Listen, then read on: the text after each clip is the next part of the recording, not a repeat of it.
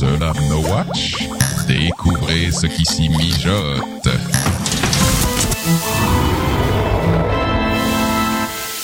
Cette émission vous est présentée avec la participation de la boutique No Watch. Bonjour et bienvenue sur le podcast des Caluax, le podcast sur l'actualité de World of Warcraft. Nous sommes en janvier 2012 et c'est l'épisode numéro 15.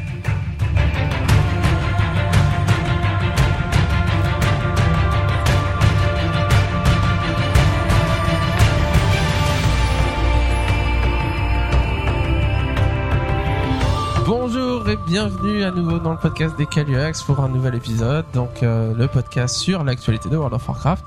Donc épisode numéro 15 ce mois-ci. Pas beaucoup de news, c'est euh, l'après Noël et pendant C'est les vacances de Noël, voilà, il se pendant passe les vacances de Noël, Blizzard il prend des vacances, donc c'est vrai que on n'a pas encore beaucoup d'infos sur Mist of Pandaria, mais on a noté pas mal de choses et on va on est quasiment au complet. C'est seul fois. à prendre des vacances. Voilà, euh, c'est la première fois qu'il nous manque euh, quelqu'un parmi nous qui est au ski en Ah. train de.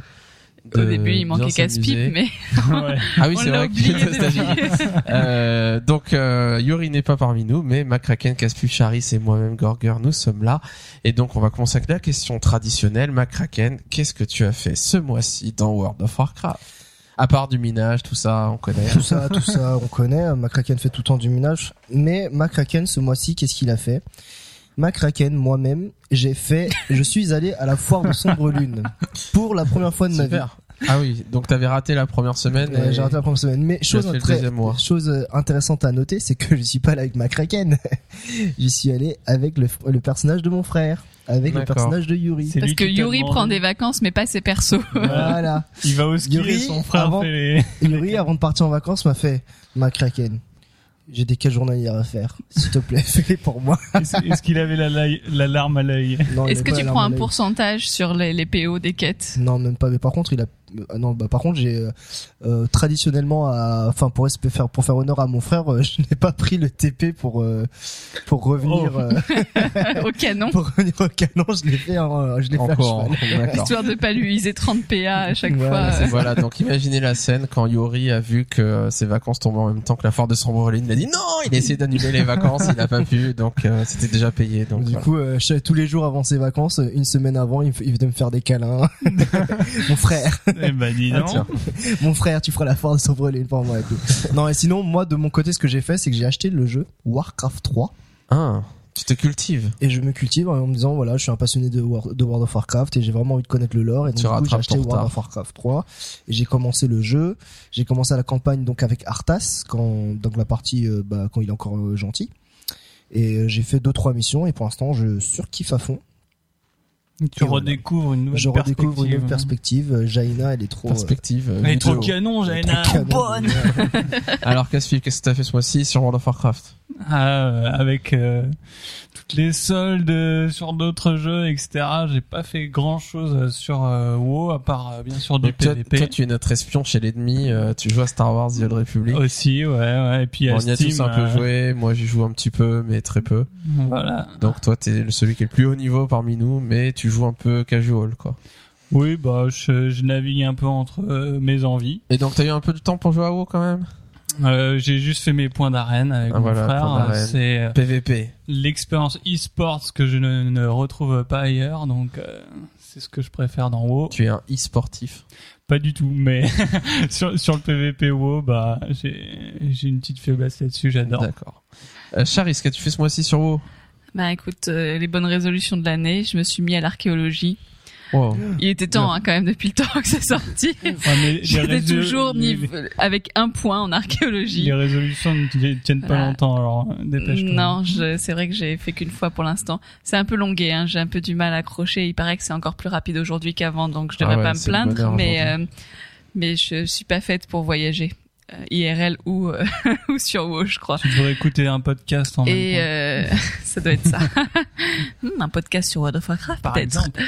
Euh, et puis euh, comme Yuri est pas là, euh, je vais prendre sa place. Euh, Donc ce mois-ci, j'ai monté des réputations. Ah, c'est toi qui Quelle réputation alors. Euh, ben écoute, euh, je vais pas le dire parce que euh, je vois que t'as noté les réputations que t'as montées et que ça va être les mêmes que les tiennes, Ouais, On a fait ça ensemble. vu qu'on les a faites ensemble. Donc voilà, euh, je prends le perso de Gorger ou il prend mon perso et on monte les réputations. Enfin, pour Ouais, c'est certaines, vrai, on a fait ça pour Donc garder en du effet, on a monté les réputations de Burning Crusade, on avait du retard, donc Villebasse, C'est les plus sympas, enfin c'est les plus faciles pour l'instant. Voilà, on rush les Enfin, instances, ça va vite. Et on est en train de faire consortium, à farmer, farmer, farmer, farmer, farmer. Non, mais là, je peux Et Charis se dans la où je se suis. fait farmer par des Dans la zone où je suis, il y a un allianceux qui fait la même chose et voilà, Et c'est à un chaque fois qu'il la paladin. voit, il et est sucrerie, Voilà. un Donc, J'ai laissé tomber. Donc voilà, donc pour ma part pareil, euh, des réputations. Et ce que j'ai fait d'un peu extraordinaire ce mois-ci, c'est que j'ai farmé mon T2 paladin avec mon guerrier. Donc euh, en fait, je me suis connecté un samedi matin, comme j'en ai l'habitude très tôt, quand je me réveille tôt. Et euh, je me connecte. Et là je vois une seule personne dans Orgrimmar, un DK gobelin avec Sérieux, le il y avait T2 vraiment qu'une personne Ouais, dans Orgrimmar. avec bah samedi matin pas grand monde.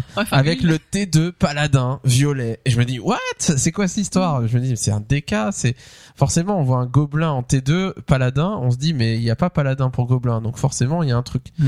et là j'ai découvert qu'il y avait un set d'armure à Burning Crusade qui avait le skin du T2 paladin donc cette armure euh, je sais plus comment s'appelle le porteur de lumière je sais pas quoi armure que j'ai toujours trouvé assez style.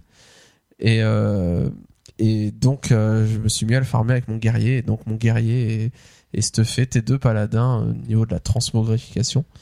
Et euh, en violet ce qui fait que c'est un peu d'ailleurs ça m'amène une réflexion que vous vous souvenez l'ours amani qui était rouge à la base et qui est devenu violet quand euh, il- on a pu le refaire Il y a eu le maintenant avec le timer, euh, timer sous du la Laman manne. récemment qui est plus facile que tout le monde peut avoir du coup et là c'est pareil le T2 paladin de base il est noir il est noir et rouge et là il est violet quand tout le monde peut le farmer euh, plus facilement on se dit voilà Quand c'est euh, moins bien, c'est violet. quand c'est moins bien, c'est violet. Voilà, c'est un peu plus fade. euh, Bon, c'est peut-être pour ça. Donc bon, c'est c'est vraiment euh, c'est c'est assez la transmogrification, c'est génial. Mhm. Voilà, farmer des pièces pour avoir un skin qui, a- qui nous plaît, c'est vraiment super. Mhm. Euh, pour notre euh, notre avancée PVE, où est-ce qu'on en est euh, nous euh, Pas très loin. si on a on a comme tout le monde, on a tombé les, les premiers boss, les quatre premiers boss de l'âme dragon très vite. On en a pas parlé le mois dernier, mais dès la première semaine ou la deuxième semaine, on avait les quatre boss de tomber, et là on a tombé Ultraction il y a pas très longtemps. Euh, ce qui était pas très ça dur. fait marrer ma. Voilà, ça fait rigoler ma craquette. En fait, non mais à chaque fois que j'entendais Ultraction, je comprenais pas c'était quoi, enfin pourquoi on l'appelait, enfin ce boss c'était Ultraction et moi j'imaginais toujours une traction à faire des Ah, du une, sport et une traction. D'accord. Merci. Ok, à la prochaine merci. fois, tu t'abstiendras. Euh, et on wipe, on wipe, on wipe sur le bateau Ouais. volant. Là, euh, c'est vrai que ça fait Le bateau soirs qu'on volant. fait. Et, Voilà, c'est et désespérant. euh, ouais, c'est, un- on gère pas, on gère pas du tout. Mais On bon, a c'est des- pas grave, on Des progresse. problèmes d'effectifs aussi. Voilà, on a des, on a un peu des problèmes d'effectifs dans Je le sais guilde, parce donc- que je suis pas là. Donc c'est vrai qu'il nous manque pas mal de monde. On a plein de raids qui tombent à l'eau. Donc euh, bon, il va falloir qu'on trouve des gens. Euh, on va partir tout de suite euh, sur la partie news. On n'a pas beaucoup de news ce mois-ci, comme je vous l'ai déjà dit. Mais quand même, on va pouvoir parler un peu de Eldemort, qui est enfin mort. Oh, Super. on passe tout de suite à la partie news. On parle de moi quoi.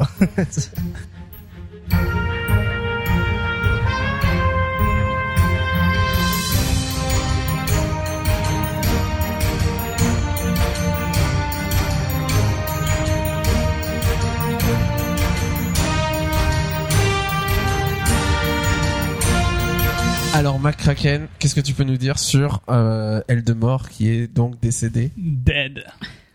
Alors euh, voilà, il faut pas chercher les Coréens. Faut pas chercher. Fin de la news. Tu peux pas tester. Donc en fait, euh, donc la première guilde mondiale à avoir down euh, Eldemort est une guilde coréenne euh, qui a donc euh, la guilde s'appelle Kin Raiders. Ken Raiders. donc euh, première guilde mondiale. Elle a fait euh, plus de 300 essais sur les Chines et euh, 108 sur la folie Il y a Donc c'est des, les deux euh, boss qui ont été les plus longs à tomber, ouais. alors que le reste c'était très C'était rapide. assez easy mode. Et euh, il y a eu des rumeurs euh, d'exploit bug. Donc euh, pour cette guilde là, donc Paragon disait que que que cette guilde coréenne utilisait euh,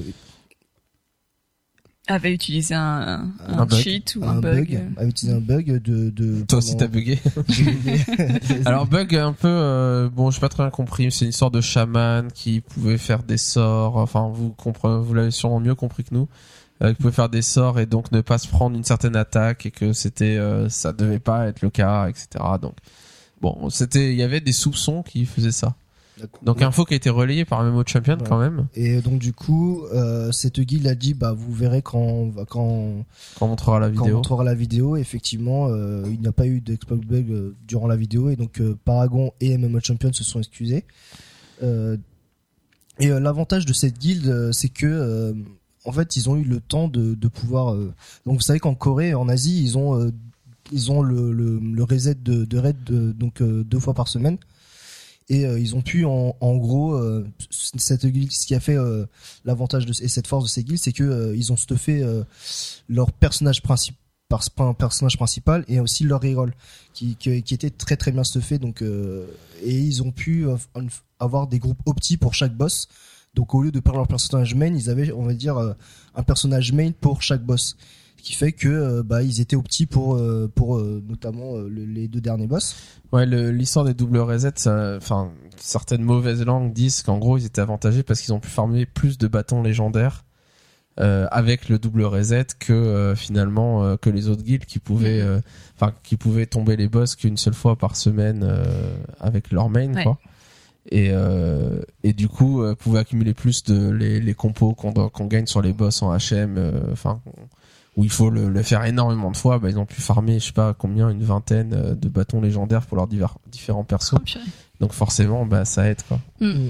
Mais c'est vrai qu'ils ont un fonctionnement très particulier. Euh, chaque joueur a les 10 classes, euh, voire plus de, de 10 persos, mais stuffé au maximum, euh, full stuff pour pouvoir changer du jour au lendemain, être capable de changer, de passer d'une classe à l'autre et changer euh, selon les fou, hein. besoins. Si on dit bon, finalement, on- On veut que tu testes avec ils telle ont leur classe perso plutôt, euh, stuffé et qui gèrent parfaitement, qu'ils soient leur main ou leur hero, Voilà. ils les gèrent aussi bien pour pouvoir jouer quoi. c'est ça le- la technique qui leur a permis de, de tuer et de du coup sur certains boss ils disaient enfin euh, ils, ils se disaient qu'il fallait qu'ils prennent des grosses classes DPS avec une bonne sur- survivabilité et un gros burst notamment et là ça m'a fait plaisir les mages arcanes et les voleurs entre autres mais euh, Mais on s'en fout ça, prêche pour les sa mages paroisse. arcanes. je prêche pour mes paroisses mais euh, laisse tomber Ouais, c'est c'est surprenant parce qu'ils nous montrent leur DPS meter et là tu vois les 10 premières places où il y a que des mages et que des voleurs. et tu te dis mince, qu'est-ce qui se passe? Mais en fait, il y a que des mages et des voleurs quasiment en DPS dans, dans le dans le combat. Alors il y a d'autres classes en réalité hein, mais euh, c'est le, les principaux Non, qu'ils ont je- mis donc je forcément dis ça parce que c'est un petit tone par rapport à, enfin justement à, à notre groupe de, de raid des fois qui me tone moi en rigolant ouais euh, quand je wipe oh on a perdu la BL Ouais. donc du coup je suis là je suis pas il me saoule quoi Ouais, mais bon euh, bah eux ce sont des bons mages. Ouais, bah voilà bah, je, je- je reste un médiocre mage mais je suis content bon, tu es une BL sort patte. Euh, alors, deuxième news euh, concernant Mist of Pandaria, Caspipe. Alors deux petites news rapides euh, parce qu'on en a déjà parlé et euh, donc Blizzard euh, a reconfirmé qu'il travaillait premièrement euh, sur des features liées au compte, en particulier les familiers et les montures, qu'ils y travaillaient et que c'était pas encore confirmé, hein, qu'ils avaient des toute un- une question sur remanier l'infrastructure. Euh, pour des, des problèmes euh, assez simples, c'est que euh, beaucoup de joueurs peuvent avoir des personnages dispatchés sur plusieurs serveurs. Donc comment est-ce que euh, on fait une structure qui, qui, peut faire passer ces objets entre serveurs sans que ça soit compliqué? Ouais, et savoir qu'il y a quelque chose qui est acquis sur un serveur et pas sur l'autre, notamment s'ils font des faits liés au compte. Ouais, des, des exactement. Et donc, bon, c'est en travail. Euh, deuxième chose, c'est, euh, on en avait parlé aussi, c'est euh, les, modifications dans la politique de, de contenu de, de patch et d'extension, où Blizzard réaffirme que sa volonté est de proposer des choses plus rapidement, vu qu'on les consomme plus rapidement. Et donc on, pourrait être en droit d'attendre des, euh, cette politique pour Mist of Pandaria, soit que euh, la sortie de l'extension euh, soit un peu plus avancée que, que pour les autres fins d'extension qu'on connaissait, ou alors que ce soit qu'il y ait beaucoup plus de contenu. Le niveau début. notamment, quoi. Parce que c'est vrai que Cataclysme, ils avaient quand même dû remodifier tout l'ancien monde, donc euh, ils avaient, ça avait pris beaucoup de ressources. Là, toutes ces ressources sont disponibles pour la prochaine extension, donc on, a- on peut attendre de, de bonnes surprises. Ouais, ouais. Euh, moi, j'ai une petite inquiétude sur le moine Pandaren parce que créer une nouvelle classe, ça veut dire euh, devoir refaire tout l'équilibrage, notamment en PvP. Et euh, ça prend beaucoup de ressources. Et à Wrath of the Lich King, euh, c'était un peu leur excuse de dire, bah voilà, cette extension-là, on a le DK qui nous a causé des soucis euh, énormes en PvP, en équilibrage, et euh, ça a mobilisé énormément de ressources, quoi. J'ai le droit de dire que c'est toujours un problème en Voilà, a- PvP, le DK. c'est toujours le cas. Euh, non, mais c'est du coup, bon, on se demande euh, Mr Pandora si ça va pas euh, leur mettre un peu des bâtons dans les roues. Mais maintenant, maintenant qu'à chaque extension, ils changent toutes les classes, toutes les spé, euh, ils changent tout. Finalement, je pense que l'équilibrage, il, euh, il commence à être bien rodé là-dessus. Euh, ouais, euh, il y a l'interview de je sais plus qui, euh, je sais plus quel développeur qui disait Blizzard n'est pas du tout rivé sur le nombre d'abonnés, ils en ont un peu rien à faire, même si c'est pas forcément vrai parce que bien sûr ça les intéresse, mais euh, ils ont pas du tout l'attitude de se dire euh, oh là là on perd des abonnés vite, il faut faire quelque chose, etc. Il faut sortir du contenu. Ils veulent de toute façon euh, sortir le meilleur contenu euh, qui, qui leur plaît quoi. Et donc c'est pour ça qu'ils ont toujours cette volonté de sortir des trucs plus vite mais qu'en réalité, si c'est pas au niveau d'exigence, bah, ça sortira pas plus vite. Donc c'est pour ça qu'on risque, euh, Mr. Pandaria, de l'attendre encore un moment, peut-être, mais bon, peut-être ça sortira plus tôt. Quelques news en vrac. Euh, Charis. Alors, D'habitude, c'est Yuri qui prend les news en vrac, mais bon, hein, il fallait bien s'y coller. hein. Euh, donc au niveau des hum, au niveau des niveaux de guild. Euh, donc vous avez euh, vous savez que quand on a eu les niveaux de guild qui ont été mis en place, donc il y a eu 25 niveaux qui ont été mis euh, qui ont été mis automatiquement là pour euh, pour Cataclysme. Euh, on peut imaginer que c'est parce qu'il y avait jamais eu les niveaux de guild avant. Euh, donc là, il fallait qu'ils en mettent un certain nombre, mais pour la prochaine extension et pour la suite, ils vont pas euh, relancer 25 niveaux à chaque fois qu'il y aura euh, une extension.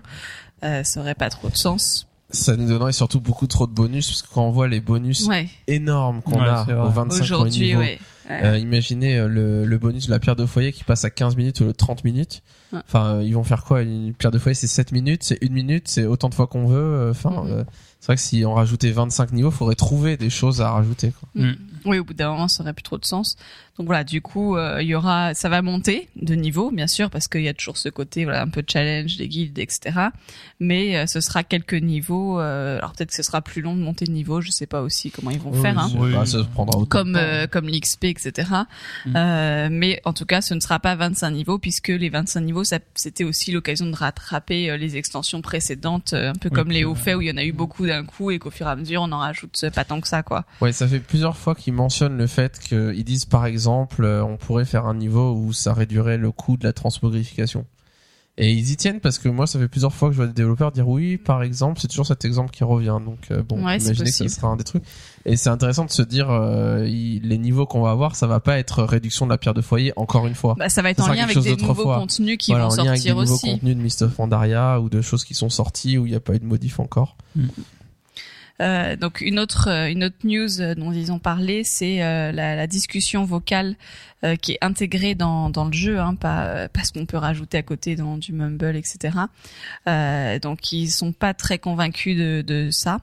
de ce, ce fonctionnement, ils trouvent que c'est pas une grande réussite et ce qu'ils aimeraient réussir à, à mettre en place, c'est une discussion donc un, un chat vocal qui qui pourrait être utilisé sans être connecté au jeu. Puisque là euh, que ce soit sur Starcraft sur euh, sur WoW euh, il y a une discussion vocale mais il faut avoir lancé le jeu pour parler ensemble. C'est pas quelque chose qui peut être en dehors du jeu. Donc euh, voilà ils sont en train d'y travailler. Enfin ils aimeraient travailler dessus. Moi, j'espère qu'ils allouent pas beaucoup de ressources à ça, hein, parce que Bah, je sais pas, ouais. TeamSpeak, je, Ventrilo, je sais pas s'il y a vraiment beaucoup de gens qui ah, utilisent on le, le, faut, le- la discussion vocale intégrée. Moi j'ai jamais utilisé perso mais euh, Pas- Voilà, j'ai pas servir à des- Il y en a, il y en euh, a, mais c'est, c'est vrai Parce que quand pas on voit les recherches, etc., enfin, en recherche de groupe euh, pour un raid, Oui, etc., euh, c'est TeamSpeak, Mumble ou. TeamSpeak, donc euh, bon, c'est qu'il n'y a je pas grand sens monde pas qui que c'est une demande importante de la communauté hein, par rapport à d'autres. ouais. Voilà. Après, ça, je trouve ça intéressant qu'il puisse exister quelque chose qui soit en dehors de WoW, euh, enfin en dehors du de quand t'es connecté au jeu pour parler entre, euh, parce que là ils font euh, histoire des noms euh, des noms réels. Si t'es sur Starcraft, tu vas voir des gens qui sont sur WoW et discuter ensemble. Ouais.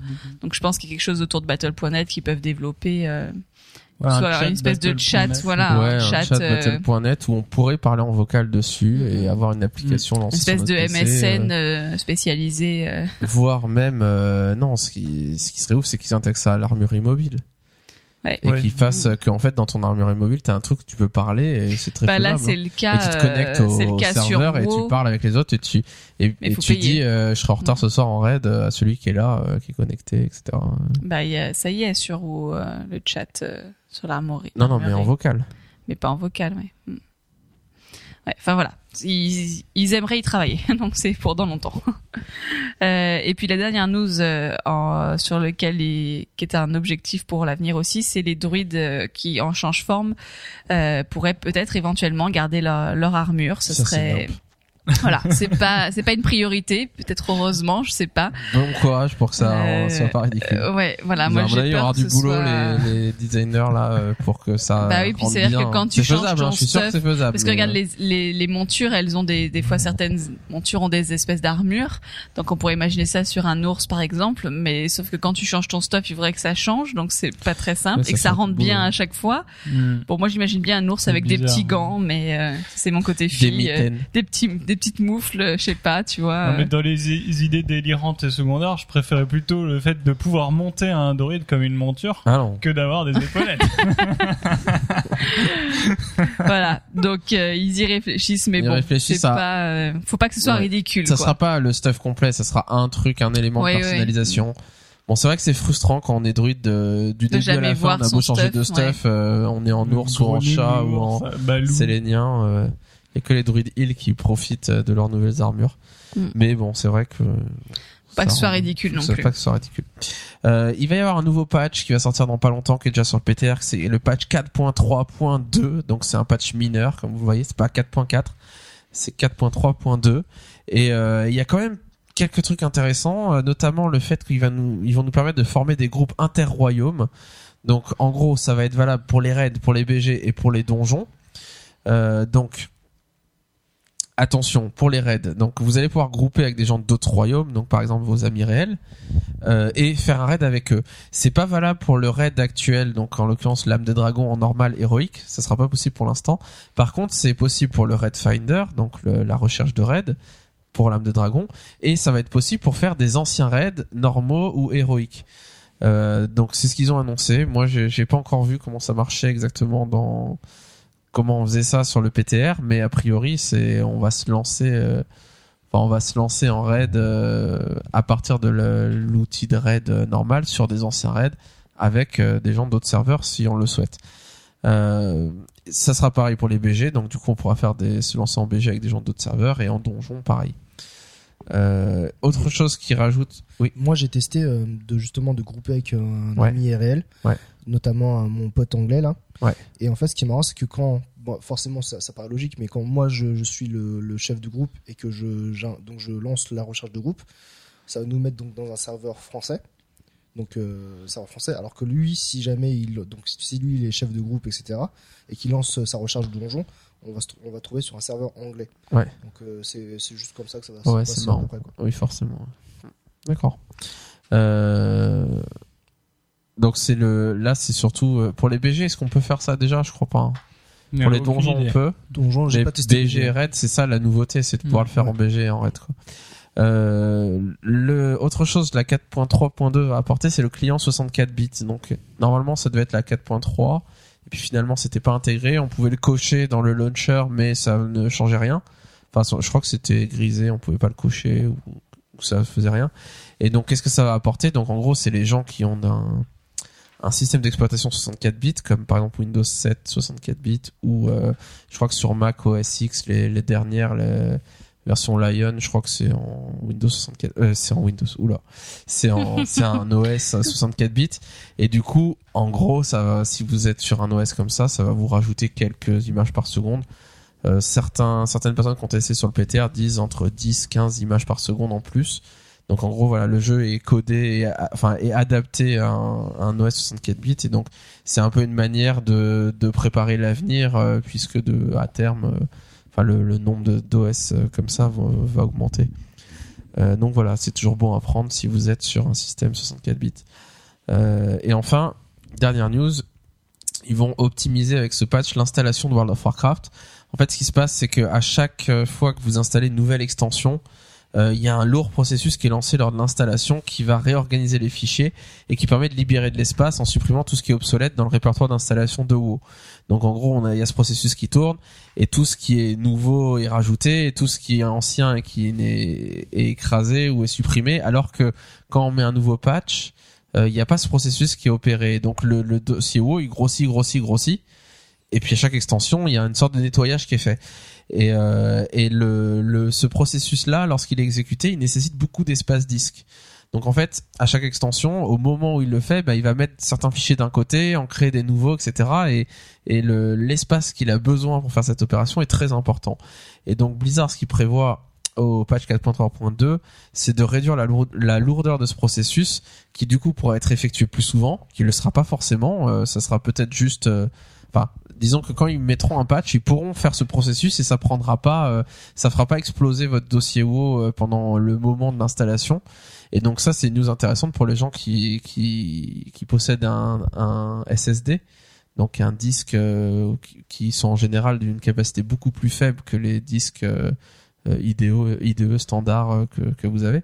Et donc en gros, si vous avez un SSD, votre disque en général il fait 120 gigas, 160 gigas et très vite le répertoire WoW qui monte à 30 gigas euh, voire plus, euh, ça, ça explose. Et donc si lors de l'installation ça vous demande 40, 50 gigas euh, parce que ça va faire des, transferts, bah, vous pouvez être bloqué. Et donc là, on voit qu'avec ce processus-là, bah, il pense aux, aux gens qui ont un SSD. Euh, enfin, dernière news qui est tombée aujourd'hui. Heureusement qu'on l'a vu. Euh, Blizzard a annoncé que ils en avaient déjà parlé au tout début dans les choses qu'ils regrettaient vis-à-vis de Cataclysme, le fait que les quêtes étaient vraiment très linéaires dans les zones. Il y avait une quête d'entrée dans la zone où on commençait et on faisait toutes les quêtes dans l'ordre jusqu'à avoir fait les 100, 120 quêtes de la zone. Euh, et donc, of Pandaria, ils ont dit qu'ils voulaient pas faire ça de la même manière, ils voulaient changer un peu les choses. Et ils voulaient euh, plutôt qu'il y ait euh, une suite finalement de 120 quêtes qui s'enchaînent, ils voulaient qu'il y ait plusieurs suites de quêtes par zone et, euh, et qu'on ait un peu plus de flexibilité sur quand on arrive dans une zone, bah, qu'est-ce qu'on veut faire? Est-ce qu'on veut plutôt aller faire telle, commencer telle suite de quêtes où on sait qu'on va avoir une vingtaine, une trentaine de quêtes d'un côté qui va nous amener euh, explorer certains endroits spécifiques ou est-ce que vous voulez aller plutôt de l'autre côté, etc. Et ça fait un peu ça avec maintenant les débuts d'extension où tu pouvais commencer à Ijal ou à Vagir. Voilà, c'est un peu un ça, sauf que c'est quand on arrive euh, dans une zone, voilà, on choisit dans Mm, cette mm. zone ce qu'on fait.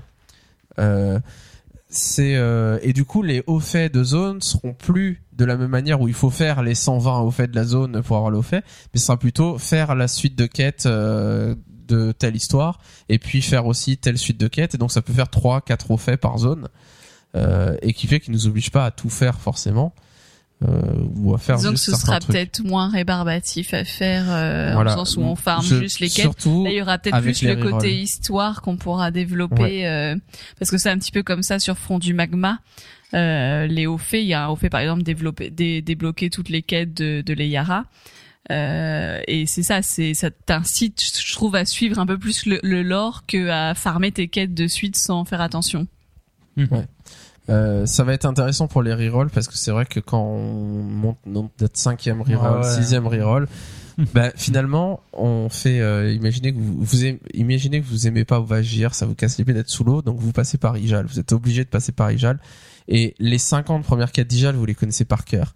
Et peut-être qu'après, quand vous êtes 82, si vous avez fait quelques instances, ou 83, bah, vous allez passer au tréfonds. Et du coup, vous allez connaître, vous allez connaître très mal les 20 dernières quêtes d'Ijal. Par contre, les 50 premières, vous les connaissez par cœur. Et du coup, là, si ça permet de faire plutôt une partie, puis après de passer à la zone d'après, et puis peut-être avec le reroll d'après de faire une autre partie pour euh, finalement connaître un peu toutes les quêtes, les avoir fait toutes autant, plutôt qu'avoir fait euh, 10 fois les premières et euh, une seule fois les dernières avec votre main euh, pour débloquer le haut fait. Voilà, on passe euh, au notre thème du mois et ce mois-ci, on va s'attarder un peu plus longuement sur euh, l'évolution de la difficulté dans World of Warcraft et sur euh, comment euh, Blizzard a introduit le mode hard mode, donc le HM, euh, au cours du temps euh, dans World of Warcraft au cours des extensions.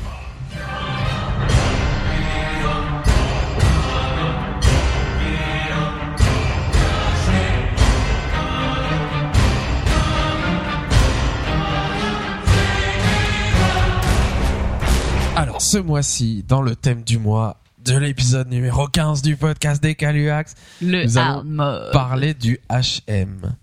Donc le HM. Parce qu'on s'y connaît beaucoup là. voilà, on est des experts du HM et donc on va en parler longuement dans tous les sens du terme. Alors non, nous n'allons pas parler des strates euh, des boss de l'âme du dragon HM. Nous n'avons fait que très peu de HM dans notre vie. Si, mais après coup. Après coup, voilà, euh, moi en ce moment je fais le Trois HM de- extensions plus tard, on je fait fais le HM de HM. ICC maintenant que je suis 85 et Burst fait. Euh, donc, en effet, on va pas parler de stratégie, mais on va essayer de voir comment, enfin, quand est-ce que Blizzard a, a créé finalement le hard mode et a décidé d'avoir son jeu organisé autour de deux niveaux de difficulté, et d'ailleurs aujourd'hui trois, avec Red Finder, normal, HM, donc ce serait easy, normal et difficile, finalement, facile, normal et difficile. Euh, voir ça, et puis on va s'intéresser un petit peu à voir, euh, bah, au cours du temps, à quelle vitesse les boss sont tombés à chaque extension, à chaque patch, les nouveaux boss de raid, le boss de fin, à quelle vitesse c'est tombé et est-ce que le jeu aujourd'hui est vraiment beaucoup plus facile qu'avant? Et on va essayer de donner un peu une réponse à cette question. Euh, réponse qui sera pas forcément exhaustive parce qu'on pourrait avoir des débats interminables parce que euh, on sait pas euh, enfin C'est le ressenti de difficile chacun, voilà c'est le ressenti de chacun. C'est difficile de savoir est-ce que c'est plus dur avant. Euh, notre nostalgie nous fait dire que c'était toujours mieux avant. Et donc si on aime la difficulté on va dire que c'était plus difficile avant etc mais on a quand même des éléments de réponse par rapport à la vitesse à laquelle les boss sont tombés. Donc on va regarder ça ensemble. Euh, alors pour commencer juste le, le HM euh, quand est-ce que ça a commencé le HM est-ce que vous savez spontanément? Pas tout de suite. Pas tout de suite. Au début, il n'y avait pas de HM, donc c'était euh, les raids, c'était raid, euh, c'était juste du raid, quoi. Donc les boss avaient tous la même strat. Euh, quand est-ce que le HM a été développé? À Ulduar, plus ou moins Bah en fait ça c'est ça a commencé officieusement parce que enfin quand j'avais fait Officieusement à le boss du, Ulduar. quand j'avais fait le boss d'Ulduar, ce que je sais c'est qu'en fonction des des tours qu'on cassait, enfin pour le Léviathan, en fonction des tours qu'on cassait, ça ça devenait du hard mode ou pas. Donc il y avait pas comme euh, actuellement où on- avant de rentrer dans l'instance, on décide qu'on va faire du hard mode, on lance le enfin on se met en mode hard mode, en mode hard mode. En mode hard Euh, mode. en mode HM et euh, et on rentre et c'est parti là c'était vraiment en fonction de Donc comment on faisait euh, à Ulduar. En réalité, la vraie fonction intégrée, c'est au Colisée, au patch 3.2, donc là vraiment, quand on rentre dans le raid, ben on met, je me mets en mode euh, héroïque ou en mode normal, donc c'est héroïque le hard mode. Euh, bon, en réalité, le premier boss que j'ai répertorié moi, où il y avait une sorte de mode euh, difficile, mode héroïque, c'était à Ankiraj. Donc les trois insectes qu'il y a, qui sont trois boss, en anglais c'est les three bugs, qui sont trois trois boss et selon l'ordre dans lequel on tue ces boss, euh, le combat va être plus ou moins dur et les récompenses seront adaptées. Donc en gros c'est exactement le concept du HM. Si on le fait dans un ordre spécial, bah, peut-être ça sera assez facile parce qu'au fur et à mesure qu'on les tue un par un, bah, le, dernier est plus fort. Enfin je je sais pas exactement comment ça se passe, je le, le faisais pas à l'époque. Mais en gros, si on choisit un ordre, on aura une récompense normale euh, et le combat sera normal. Par contre, si on prend l'ordre le plus difficile, le combat va être beaucoup plus dur. Et si on réussit, les loots seront bien, bien en plus, plus puissants. élevé Donc finalement, c'est la première fois que Blizzard a testé un combat où c'est exactement le concept du, du mode héroïque. Euh, la deuxième expérience du même type, c'était Zulaman, où il y avait le timer. Et donc si on réussissait le timer, on avait des loots différents. Et notamment l'ours de guerre à Mani à l'époque. Donc ça, c'est à l'époque Burning Crusade, au patch 2.2 ou 2.3, quelque chose comme ça. Euh, un des deux. Donc euh, c'était après Karazhan, après euh, le Temple Noir, etc. Troisième boss où c'est un peu le même concept que du le mode héroïque, c'est Sartarion. Donc Sartarion, ce dragon qui vit au temple du repos du verre en dessous et où il y a, vous savez qu'il y a trois boss à tuer avant et donc si selon si vous tuez les trois boss avant et que ensuite vous combattez Sartarion tout seul et donc là c'est le mode le plus facile. Et après vous pouvez choisir de laisser un, deux ou trois dragons en vie et donc le mode le plus dur c'est de réussir à tuer Sartarion en ayant laissé les trois boss en vie. Et, euh, et là c'est le mode le plus dur et les récompenses sont adaptées. Donc encore une fois des loots de meilleure qualité. Enfin Ulduar donc c'est le patch juste après Sartarion Sartarion qui est au début de Wrath of the Lich King. Ulduar euh, patch 3.1 où euh, en effet il y avait 10 des 14 boss qui avait un mode difficile, donc euh, qui avait un, un mode HM qu'on activait non pas en regardant dans l'interface et en disant je veux être en HM, mais euh, en faisant quelque chose de spécifique dans le combat. Donc en effet, le Léviathan, il y avait l'histoire de tours à détruire. Euh, il y avait par exemple un certain boss où il y a un bouton à activer et si on a, si quelqu'un appuie sur le bouton, hop, Mhm. on passe en hard mode.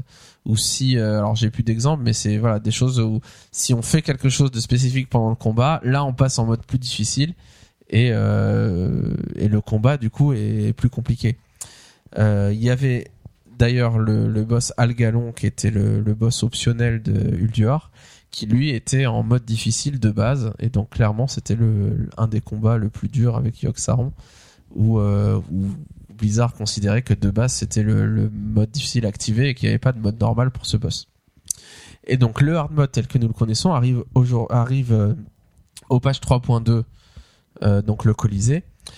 Et, euh, et donc on va essayer de faire une liste un peu de euh, bah, au fur et à mesure finalement. Donc on va regarder les boss qui sont tombés la première fois euh, en raid normal quand il y avait que le raid normal et ensuite on regardera toujours le, boss le plus dur donc à savoir le raid 25 HM. Alors certains diront que des fois le raid 10 c'est plus compliqué que le raid 25 selon les boss, ça dépend de la strat. Euh, mais bon, on va regarder le, le bou- les plus grosses guildes se focalisent aujourd'hui en général sur le raid 25, donc on va regarder ce truc-là. Euh, à noter que donc sur le, on va essayer d'estimer est-ce que du coup le jeu était plus dur à WoW, à WoW Vanilla, est-ce que c'était plus dur à Burning Crusade, à Wrath of the Lich King, à Cataclysm? Euh, tout le monde répondra que WoW était plus dur à WoW Vanilla, Mais on gérait mieux moins bien. mais euh, peut-être qu'on gérait le jeu moins bien, qu'aujourd'hui on le gère mieux. Ah, on connaissait moins. Enfin, on a des réflexes. Enfin, moi, je vois bien, par exemple, quand je fais des raids aujourd'hui, j'ai des réflexes, euh, réflexes très naturels, euh, Ouais, mais qui est une AOE du sort, euh, enfin, qui était peut-être sûrement mais pas. est-ce que tu es dans les euh, meilleurs, la meilleure guilde mondiale euh, Ah oui. Bah bien sûr. Tout Bien à sûr. fait. non, mais les joueurs qui jouent dans les meilleures guildes mondiales, Non, mais euh, ils, ils sont censés avoir euh, un niveau très élevé dès le début. Oui, non, mais forcément. c'est vrai qu'après avoir début, joué ils- cinq ans, ils géraient moins bien le jeu que 5 ans après. ils avaient une connaissance évident. Enfin, plus, je veux dire, euh, plus, plus poussée du jeu, peut-être. C'est vrai. Donc, premier point à bien garder en tête, c'est ça. C'est vrai qu'il est logique au, au cours des années, au cours des extensions, que théoriquement, ce temps à tomber les boss se réduise au moins hein, légèrement. Euh, deuxième point à noter, c'est que c'est très compliqué. Il y a, y a une chose qui va influencer énormément tout ça, c'est le fait que euh, des fois certains combats ont pu être buggés, voire impossibles à effectuer tant qu'il y a un patch fait par Blizzard. Parce que c'est très compliqué, l'écart entre un boss très difficile à tomber par la guilde des meilleurs joueurs mondiaux et un boss impossible à tomber est très faible, est très très faible. Et on va voir notamment avec Arthas que euh, bah, il n'était pas en théorie il n'était pas impossible mais euh, la première guilde qu'il a tombé a dû avoir un buff euh, pour réussir à le tomber. Alors regardons. Si juste si, si à première vue sans que vous ayez vu mon tableau vous auriez dit que le jeu était le plus dur à quel moment? Sur quel boss?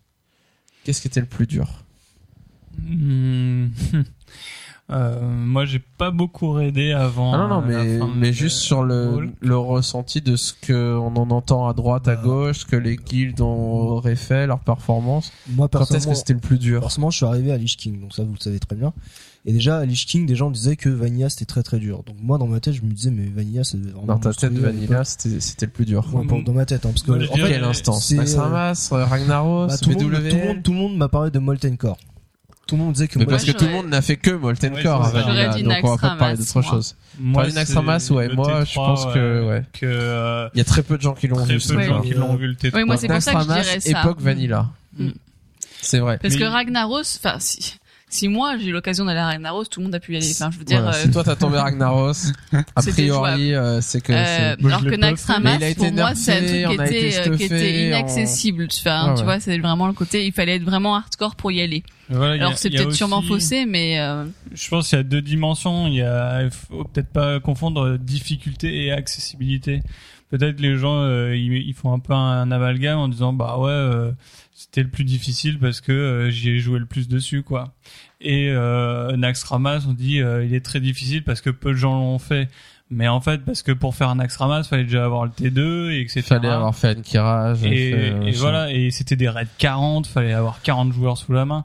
Donc euh, forcément, euh, on a aussi cette idée de difficulté parce que c'était inaccessible. Ouais, ça donne l'impression de difficulté. Ouais, Mm. ouais, ouais. Alors, allons-y. On va regarder un peu les, les différentes guildes qui ont fait les. Donc, on regarde seulement les premiers kills mondiaux. Alors, j'ai fait une petite liste de tous les boss. Et donc, euh, on va passer les extensions les unes après les autres et les patchs les uns après les autres et voir en combien de temps il y a eu euh, le first kill. Alors, regardons déjà les premiers boss de WoW classique. Donc, ils sont les, les boss principaux, c'est Onyxia et Ragnaros. Euh, alors, je vous rappelle que le jeu il sort le 23 novembre 2004 aux États-Unis, le 11 février 2005 en, Europe. Donc, il y a déjà un décalage de d'un peu plus de deux mois entre les, deux pays. Donc, forcément, les Américains vont avoir un peu d'avance et vont euh, tomber les boss plus vite au début. euh, euh, Il y, a, il pas trop de choix là-dessus. Donc, Onyxia tombe le 30 janvier 2005. Donc, c'est à peu près deux mois après la sortie de, de WoW classique. Euh, et les boss euh, de, Molten Core tombent les uns après les autres aussi à peu près à la même période. Et Ragnaros est tué par la guilde Ascent sur le serveur Medivh, euh, serveur américain, au bout de 5 mois, donc le 25 avril 2005. Donc 5 mois pour tomber Ragnaros par rapport à la sortie du jeu, sachant qu'il fallait faire le leveling, fallait se stuffer, fallait faire les donjons, etc. On découvrait le jeu, donc forcément... c'est la- c'est le boss qui a été le plus long à tomber de l'histoire de WoW, euh, Ragnaros. Euh, ensuite, on passe à BWL, donc qui a été introduit au patch 1.6. Donc là, on est en juillet 2005, à peu près six mois après la sortie de WoW, un peu plus. Et, euh, donc tous les boss tombent euh, sous les coups de la guilde Fury euh, en premier jour ou deuxième jour. Dans les deux premiers jours, en gros, tous les boss tombent, sauf Nefarian et euh, Chromagus, où j'ai pas trouvé la date de, de down. Et euh, Nefarian, il tombe au bout de deux mois et 13 jours. Donc déjà, on a une réduction drastique par rapport à Ragnaros, mais forcément, ils sont, ils ont pu se stuffer en faisant Molten Core. Euh, ils sont, ils connaissent mieux le jeu. euh, voilà, ils sont avancés dans, ils avancent dans BWL. Et c'est intéressant parce que déjà à cette époque-là, BWL c'est réputé pour être quand même assez Ouais, dur à ouais, l'époque. hein. Mm. Euh, et déjà, premier jour, deuxième jour, il y a une guilde qui vient et qui, qui roule sur le truc et qui démonte tout. Et le, toujours le combat de fin, Nefarian, deux mois. Donc, euh, ce qui est quand même assez long. Ankiraj, réputé pour être aussi extrêmement dur. On a toujours la guilde Fury qui, euh, qui continue dans sa lancée et qui fait les premiers des downs des premiers boss. Et euh, les, la guilde, il y a plusieurs guildes qui sont en, compétition, notamment on retrouve la guilde Vodka, la guilde Death and qui était très connue à l'époque, la guilde Rétribution, donc qui tombe les, les empereurs jumeaux, euh, Vicidus, Uro, etc. Et qui mettent quand même deux mois, trois mois pour ces boss-là. Et Ktun, c'est le premier boss qui, où le first kill est fait par une guilde européenne, c'est Nihilum, du savoir Max Eridon. Et là, Nihilum tombe Ktun euh, le 25 avril 2006, à trois, au bout de trois mois, 22 jours à peu près, par rapport à la date de sortie du patch. Donc c'est quand même très long, trois mois, 20 jours, euh, c'est vraiment... euh, c'est un des boss qui a été les plus longs à tuer avec euh, Ragnaros qu'on a vu au début. Euh, enfin vient Naxxramas, époque Vanilla. Donc Naxxramas, en gros, euh, beaucoup de boss tombent très rapidement en quelques jours. Les trois boss qui vont donner du fil à retordre, c'est les quatre cavaliers, Saphiron et Kel'Thuzad, qui tous les trois tombent au bout de deux mois, deux mois, deux mois et demi. Donc Death and Taxes qui tombent les quatre cavaliers Saphiron et Nihilum qui tombe Kel'Thuzad. Donc en moyenne, si on regarde euh, WoW classique de manière euh, globale, on retrouve déjà le côté euh, tous les boss tombent comme des mouches au bout de quelques jours et les boss de fin, le ou les deux ou trois boss de fin mettent en général euh, deux mois, trois mois à tomber. Donc est-ce que euh, donc gardons à l'esprit que ça veut pas dire forcément qu'au Vanilla était aussi simple qu'aujourd'hui. Ça veut dire que les guildes les plus hardcore qui font les boss les plus difficiles, voilà le temps qu'il leur fallait pour réussir à tomber un boss en étant le mieux stuffé. Euh, il est évident que un joueur lambda de l'époque euh, qui venait d'arriver dans World of Warcraft, pour tomber euh, Kel'Thuzad, euh, s'il venait d'arriver et qu'il était déjà là, il, il- c'était impossible qu'il le fasse en deux mois parce qu'il fallait se stuffer, il fallait passer par Molten Core, par BWL, par Ankiraj, il fallait passer par toutes ces cases pour se stuffer, pour pouvoir espérer avoir euh, assez de, de stuff pour pouvoir aller jusqu'à Kel'Thuzad. Commentaire là-dessus. Donc c'est dur au Vanilla Pas de commentaire Bah, vu comme ça, euh, c'est c'est des chiffres. euh, C'est la même chose que ce qu'on voit aujourd'hui. Non, mais ce, qui est amusant par contre, c'est qu'à chaque fois, les premiers boss tombent en quelques jours. Euh, et après, il y a un, il y a un, Il y a un gap quoi. avec les C'est, derniers euh, boss. ouais, c'est vraiment. euh, enfin là sur Anne Kirage, euh, la- le le dernier boss avant les, les, les trois plus durs, euh, ça met 25 jours et le suivant c'est deux mois quoi. Ouais, l'écart. Donc euh, on voit qu'il Énorme. y a les boss plus ou moins faciles, puis d'un coup ça devient très dur et là il faut du temps. Et après par contre les trois derniers, euh, le- les- l'écart est pas si grand que ça euh, parce que euh, je sais pas ils, sont- ils redeviennent super motivés, ils, jouent jour et nuit, je sais pas. On se dit que Blizzard euh, peaufine bien leur dernier boss de raid finalement pour qu'il soit euh, difficile Ouais, ouais. et qu'il y ait vraiment on, on ressent vraiment ce, ce cet écart, ce grand écart entre euh, le boss de fin souvent Ouais, ouais. et les autres boss quoi.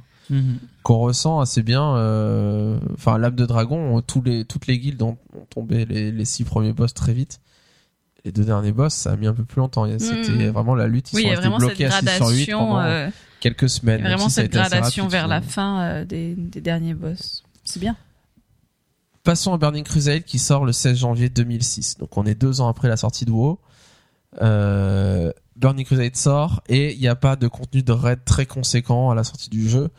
Euh, est clean et clean, clean par énormément de guildes très rapidement. C'est Death and Taxis qui le clean complètement au bout du 13 jours après la sortie du, du patch. Donc il faut leveler et euh, finir les boss. Donc 13 jours.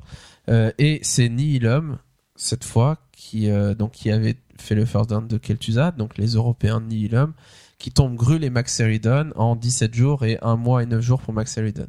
Donc le boss le plus dur au début de Burning Crusade, Maxeridon, c'est un mois et quelques quoi, donc ce qui est assez faible. Euh, il faut attendre le patch 2.1 qui rajoute les, c'est le gros contenu de raid de Burning Crusade. On a le Temple Noir, le sanctuaire, la, caverne du sanctuaire du serpent, SSC. Donjon de la tempête et euh, le Mont Ijal, enfin Ijal version grotte du temps. Et donc là, Dame Vache, elle tombe en 6 jours. Kael'thas, tombe en 2 jours. Illidan en 12 jours et Archimonde en 16 jours. Ouais, C'était un peu une blague. Et là, c'est Nihilum. Nihilum, il, voilà, il roule dessus, quoi. Nihilum, euh, rage, ni la l'homme, guilde là, hein. européenne, ils font les quatre. C'est même pas. Alors que normalement, ils se focalisent sur un raid. Après, ils vont passer Ouais, au suivant. bah oui, Au suivant, il aurait pu y avoir une guilde qui se focalise sur un autre raid et qui le tombe plus vite. Et Nihilum, non, ils roulent sur tout. Et en deux semaines, ils ont ils ont bouclé euh, tout le contenu. Donc, imaginez ce qui se passait à l'époque. Hein. euh, les joueurs qui regardaient MMO Champion, je sais pas si ça existait à l'époque, j'imagine, et qui disaient mais euh, c'est trop facile le jeu, regardez euh, les raids, etc. Après, quand même, quand tu dis Keltas en deux jours, euh, Ouais, ouais, c'est presque euh, risible, deux jours, quoi. C'est vrai que c'est surprenant. Le temps. ouais. Donc euh, voilà, donc ça a été très très vite et enfin euh, le, le le dernier raid qui sera sorti après, qui est le plateau du Puy du Soleil, connu sous le nom de Sunwell en anglais, euh, le boss de fin Kill Jaeden, lui, il va donner du fil à retordre et il va euh, mettre deux mois à tomber. C'est SK Gaming, une guilde euh, européenne aussi, qui va le tomber. Euh, donc deux mois et là on revient à, à un boss euh, du même type que ceux de WoW Mm. Vanilla où vraiment euh, bah, ils vont mettre des mois et des mois avant de réussir à le tomber et il y a très peu de guildes à l'époque qui ont réussi à le tomber. Euh, donc Burning Crusade finalement moi j'avais vraiment cette image que euh, Illidan euh, que le Archimonde c'était très difficile. En réalité c'était très difficile parce qu'il fallait être très bien stuffé, très organisé, c'était que du raid 25, il n'y avait pas de raid 10 à l'époque. Donc c'était uniquement raid 25 et c'est vrai que c'était très dur, hein. c'était vraiment compliqué. Pour autant, du niveau des joueurs euh, les meilleurs au monde et de Nihilum, bah ils ont tombé ça à toute vitesse. En euh, une en deux semaines. voilà, à part euh, Kill Jaden qui était plus dur, mais euh, c'est Mm. vrai que ça a été très vite. Et finalement, alors à partir de Wrath of the Lich King, il y a beaucoup de gens qui ont dit que le jeu se casualisait et que c'était le début de la casualisation. Euh, en réalité, maintenant qu'on va regarder Wrath of the Lich King, on va voir que le schéma est, est toujours le même. Le temps que mettent les grosses guildes à tomber les boss, à part euh, certaines exceptions, c'est toujours pareil. C'est toujours très rapide pour au début. Donc on a euh, Kel'Thuzad, donc la nouvelle version de Kel'Thuzad, Sartarion et Maligos qui tombent tous en deux jours euh, par Ensidia. Et là, c'est vrai que deux jours pour que tous les boss tombent, c'est vrai que c'est dur parce que l'extension sort le 13 novembre, le 15 novembre c'est plié. En gros, ils ont fait leur leveling, ils ont été en raid, ils ont tout tué. Super. c'était fini. Deux jours après la sortie de l'extension, ils avaient plus rien à faire dans le jeu. Voilà, ils avaient plus qu'à attendre deux ans pour Cataclysme. Euh, donc vraiment, c'est vrai que ça a été rapide, ça a fait beaucoup de bruit à cette époque-là. Même si, euh, bah, en même temps, euh, oui, deux jours c'était rapide. La faute à à cette époque-là, si je me souviens bien, au fait que le le stuff qu'ils avaient du plateau du Puy du Soleil qu'ils avaient gardé euh, du niveau 70, donc quand ils l'avaient niveau 80, il restait plus ou moins viable et ils ont réussi à faire les raids en gardant ce stuff-là, sans changer forcément, sans prendre mettre du stuff vert ou du stuff bleu. Ouais, sans avoir à farmer le stuff au Voilà, niveau 80. Parce en que fait. Blizzard, à cette époque-là, ne voulait pas, euh, enfin, voulait que notre stuff qu'on avait acquis euh, à la sueur de notre front les années précédentes à jouer à Burning Crusade, bah, ne soit pas euh, Obsolète. euh, obsolète trop vite et ne soit pas jeté au profit de, de stuff vert. Politique vers la- laquelle ils sont revenus en arrière finalement à Cataclysme. Euh, bon, c'est ce qui explique à quel point ils ont été très vite Nvidia à, à, à tuer ces boss-là. À noter que Nvidia, en plus, était encore plus une machine de guerre que Nihilum, puisque c'était la fusion de euh, la guilde Nihilum qui avait tué Illidan, qui avait tous les first kills de Archimonde, etc., et de SK Gaming qui avait réussi à tuer Kil'jaeden. Donc forcément, c'était, euh, ils étaient au taquet, ils étaient prêts à enrouler sur ces boss-là. Ulduar arrive, et là, c'est là que Blizzard commence à introduire le, hard mode. Et donc Yogg Saron tombe au bout de deux mois, deux mois et onze jours par la guide Exodus. Et Algalon 25 hard mode, donc où il y a que un, a mode difficile pour ce boss là. C'est Nsidia qui le tombe au bout de un mois et 20 jours. Donc là, on revient, c'est le moment où Blizzard se dit, on veut continuer sur notre lancée de que ce soit plus facile. Et du coup les guildes hardcore ben, vont mettre quelques jours à les tomber en mode normal. Mais on va rajouter un mode plus difficile. Le Colisée à Nubrekan il met un mois et deux jours à tomber. Donc ça va c'est un, temps euh, pas très élevé mais bon c'est quand même un mois.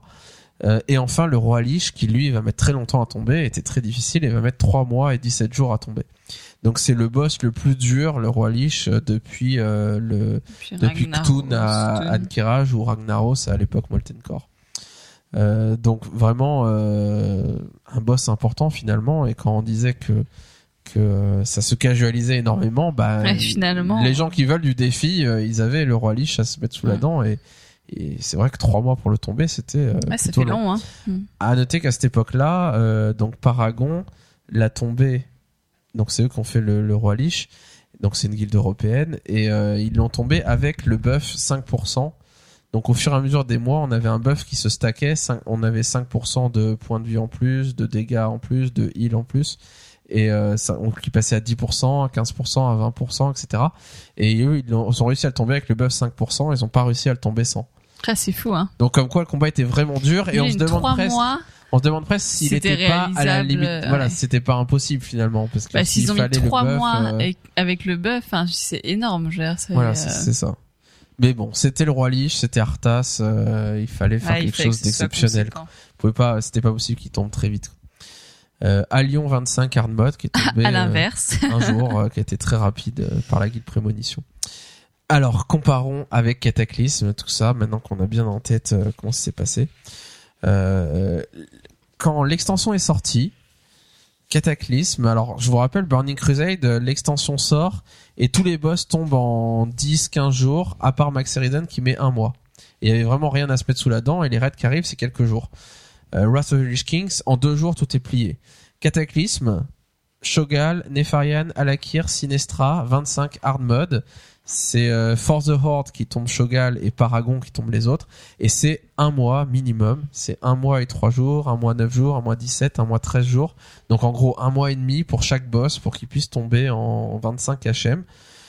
Donc c'est le lancement d'une extension où il y a eu le plus, le contenu le plus dur finalement depuis le, le début terme de lancement. avec euh, quatre boss de fin finalement euh, qui étaient vraiment euh, enfin voilà un mois plus d'un mois pour un, début d'extension alors qu'avant c'était quelques jours à chaque fois c'est c'est vraiment assez dur on a eu les terres de feu après qui a été peut-être assez maigre où il y avait juste un seul raid avec Ragnaros 25 HM où Dream Paragon l'a tombé en un mois et enfin là la tendance s'inverse parce que Elle de mort euh, sur l'âme de dragon est, est est, est tombé par Kin Raiders, donc comme on l'a dit tout à l'heure, en 20 jours. Donc finalement, on a une gradation où on a l'impression que on, on- ça s'équilibre un peu, où euh, ben maintenant c'est un mois le temps normal pour euh, tomber un boss HM, un peu plus d'un mois. Euh, Elle de mort, on se demande s'il n'y a pas eu un, un souci, enfin si, si auraient pas dû le mettre plus dur ou je sais pas, 20 Ouais. jours c'est vraiment court pour un boss de Mm. fin d'extension. qui est censé être aussi emblématique que Eldemort, euh, enfin normalement c'est c'est un boss aussi important que que le roi Lich quoi. C'est c'est un aspect du dragon, euh, ça devrait être très très dur et pourtant bah King Raiders a montré que Après, est-ce En que c'est pas, euh, enfin, est-ce que le fait de pouvoir faire le Red Finder et donc du coup de pouvoir s'entraîner Ouais, sur la strat aussi. ouais mais pas tant la Parce strat que parce que la strat finalement, euh, on s'entraîne pas vraiment en Red Finder, mais le stuff. On se stuff Bah, je sais pas, en vite. même temps, euh, beaucoup plus bonus les bonus 4 euh, pièces étaient énormes. Les, les gens qui ont réussi Mm. À faire le Red Finder avec tous les rerolls comme King Raiders l'a fait. Avec tous leurs rerolls, tous leurs rerolls, et à la fin ils prenaient le reroll qui avait le bonus 4 pièces et qui du coup allait être euh, Ouais, assez euh, assez bien stuffé quoi. Euh, donc finalement, au final, le boss le plus dur qui a été le plus long à tomber, ça reste Ragnaros et le roi Lich. Euh, on peut garder en tête que Naxxramas et AQ40 étaient vraiment très difficiles, ils ont mis longtemps à tomber. Burning Crusade et Wrath of the Lich King, ça a été beaucoup plus rapide. Alors c'est pas quand je dis plus facile, c'est pas euh, c'était pas forcément plus facile. Fallait être vraiment hardcore pour tomber des boss à Burning Crusade, mais les meilleurs joueurs du monde bah, ont montré que c'était pas si difficile que ça ces deux extensions là, à part le roi Lich. Et finalement, bah, Cataclysme, c'est un peu le retour d'un de boss plus dur. Euh, où, où ça y est, le, le mode difficile est bien enclenché euh, sur tous les boss. C'est normal qu'il y ait un mode difficile. Et euh, bah, les guildes les plus hardcore se cassent un peu les dents dessus. Euh, voilà, donc est-ce que euh, est-ce que vous avez des commentaires à faire sur le HM Ça vous donne envie de faire du HM tout ça? Pas du tout. Bah dites donc, ouais, moi. passer un mois dessus. Charis un peu. Ouais, moi, Charis c'est la, la moi moi depuis qu'il y a le Red Finder, j'aime bien faire du Red Finder et euh, et les raids normaux, j'aime bien y aller mais je me dis bon, c'est la même chose que le Red Finder, c'est Une fois que t'as vu la fin. Une fois que t'as euh, vu la fin, voilà. Et Charis, elle me dit toujours, mais non, c'est nul le Red Finder, Red normal, il y a une vraie strat, il y a quelque chose à faire, c'est cool. ouais, moi Donc j'aime voilà, euh, futur En tout euh, cas, moi j'aimais bien cette recrue de idée. Dream Paragon. euh, non, quand même pas. Tu parles le finnois. Euh, je suis mal barrée. Euh, J'aime bien l'idée. enfin, c'est un peu dommage, je trouve qu'ils aient retiré le côté le hard mode qui se débloque en faisant quelque chose de particulier pendant le raid. Je trouve ça vachement sympa euh, le côté euh, Côté où RP, pendant le combat. euh, il faut que ouais, quelqu'un a- active un truc pour débloquer que ce oui, et que tu mode. choisisses pas. Finalement, tu choisis peut-être pas forcément avant de commencer, quoi. Tu te lances et puis, bah, si tu le sens, tu peux débloquer le hard mode. Si tu le sens pas, tu peux ne pas le faire. Et enfin, je sais pas, il y a un côté un peu plus euh, Aventureux. euh, Ouais, ouais, on ouais, que euh, que bon, bah, on, on met en hard mode, on se lance. euh, Enfin, je sais pas. Ouais. Je trouve que c'était plus sympa au niveau, euh, ouais, peut-être du lore. C'est peut-être ça en fait. Ouais. Moi, quand j'en parlais avec Gorgor, une question qu'on s'est posée, c'est surtout euh, à quel moment dans cette histoire le l'accès des PTR est arrivé et quelle influence ça a eu en fait Ouais. sur la chute, euh, enfin la réduction du temps des des down de boss? De pouvoir s'entraîner Parce avant. que euh, oui, voilà. euh, je Bah, dire, tu vois, moi, le Red Fender, ça me fait cette impression que finalement, les gens ont pu s'entraîner avant, comme sur un PTR, et que du coup, bah, enfin, même si c'est pas exactement la même strat, etc., Non, ça a euh, rien à voir. le fait de le voir, euh, euh, T'as bien vu comment ça passait en Red Finder, euh, les tank tank, les, les heal heal, les DPS DPS sur tous les boss et ça passe. ouais, mais au et moins t'as déjà vu à quoi ça ressemblait. Ouais ouais mais il y a des introductions aux mécanismes, mais tu les ressens Ouais. pas les mécanismes quoi. Euh, le PTR, c'est vrai que avant, on pouvait tester les boss aussi longtemps qu'on veut sur le PTR. Euh, Et après, ils ont mis des sessions de tests de boss. Donc sur les PTR, à partir de je sais pas quand, peut-être Wrath of the Lich King, euh, ils se sont dit on en a marre que les gens passent un mois à s'entraîner sur le PTR pour ensuite tomber les boss vite. Donc on va dire voilà tel boss est accessible euh, de 18h à 20h tel jour. Et c'est tout pour le tester. Et pour que les gens puissent pas le farmer jour et Bah nuit. ouais. mm. Et c'est vrai que ça peut avoir influencé un peu et augmenté artificiellement le temps qu'il faut qu'il fallait pour tomber les boss euh, dans les dernières extensions. Je me souviens euh, pour à Lyon euh, quand ils faisaient des annonces juste le jour où il est sorti euh, Red en formation pour à Lyon euh, Strat alors que le truc il venait juste de sortir quoi. Ouais. Les guides étaient prêts, les guides étaient prêts. Ouais, Euh, pour finir, moi je j'aurais un- une requête à faire à Blizzard. À Blizzard, si vous nous là écoutez. là. Non, tout le monde se demande pourquoi est-ce qu'ils ont débloqué Eldemort en Red Finder tout de suite. Ouais. Moi, vraiment, je suis pas pour l'élitisme, je suis pour que tout le monde ait accès au contenu, puisse voir ce que Blizzard a fait. Mais quand même la plus grande récompense qu'on a à faire du raid normal, même du raid HM. Alors euh, moi je parle, je parle, je plaide pour ça, alors que je fais pas de HM et que ça m'intéresse pas du tout de faire du HM. Mais la plus grande récompense, c'est de voir le contenu, c'est de voir les boss, c'est d'être dedans et de et peut-être pour ceux qui font du HM de voir quelque chose que les autres ne voient pas et même pour ceux qui ne sont pas dans le raid de rêver un peu et de se dire mince euh, Mm. eux ils sont en train de le faire ils reviennent de leur raid ils ont vu euh, elle de mort ils l'ont tué peut-être et c'est euh, c'est quelque chose voilà derrière, on fantasme on se dit euh, ah le jour où j'y serai Ouais, Ça ouais. permet de être. désirer voilà quelque de chose. désirer quelque chose et quand on y est bah on trouve ça énorme et on est Mm. vraiment ça signifie quelque chose et, euh, et c'est vrai que là le fait que dès le premier soir on puisse euh, clean le Red Finder ou dès la deuxième semaine etc euh, très vite Ça démystifie. bah ça euh, démystifie énormément le truc et euh, j'aime toujours autant faire des raids normales mais c'est vrai que bon bah euh, elle de mort enfin je suis pas tout fou à avoir tombé un boss et à me dire on va passer à celui d'après et on va être tout fou à voir euh, qu'est-ce qui se passe et on va wipe toute la soirée mais on s'en fiche on est sur un nouveau boss et c'est super quoi Ouais. on perd ce truc là et tout le monde se dit mais pourquoi est-ce qu'ils ont pas euh, bloqué un endroit Ouais. Ils auraient pu pas bloquer, tout faire euh, en Red Finder. après Ultraction ou après le, le, le vaisseau là le bateau volant la canonnière je sais pas quoi Mm. euh, bloqué là et que et que Eldemort soit accessible que dans un mois ou deux mois après la sortie du patch ça y est Eldemort est accessible en Red Finder on peut le faire et donc tous ceux qui n'auraient pas réussi à le faire en normal par exemple bah, ils iront Ouais. le voir en Red Finder Ou alors euh, un, un combat légèrement différent avec une autre fin ou quelque chose en normal que ouais ouais on, on continue à. En à Red dire, Finder, il se casse avant que tu le tues. Voilà, voilà, tu le tapes et puis il se Comme, barre, et euh, puis comme Ragnaros. tu vois. Ouais. Et Ragnaros, tu- Il faut ça, aller en normal pour vraiment 10%, l'achever. voilà, tu te dis, euh, Et en il va y avoir autre mode. chose euh, pour récompenser un peu euh, mon effort. Ouais. Moi, j'ai vraiment des souvenirs incroyables de WoW Vanilla, de, de fantasmer sur à aller à Molten Core, mais de pas pouvoir y aller parce que j'ai pas le stuff et que c'est juste pas possible. Et le fait que ce soit pas possible fait que le jour où j'y suis entré, bah, c'était magique, quoi. C'est ça.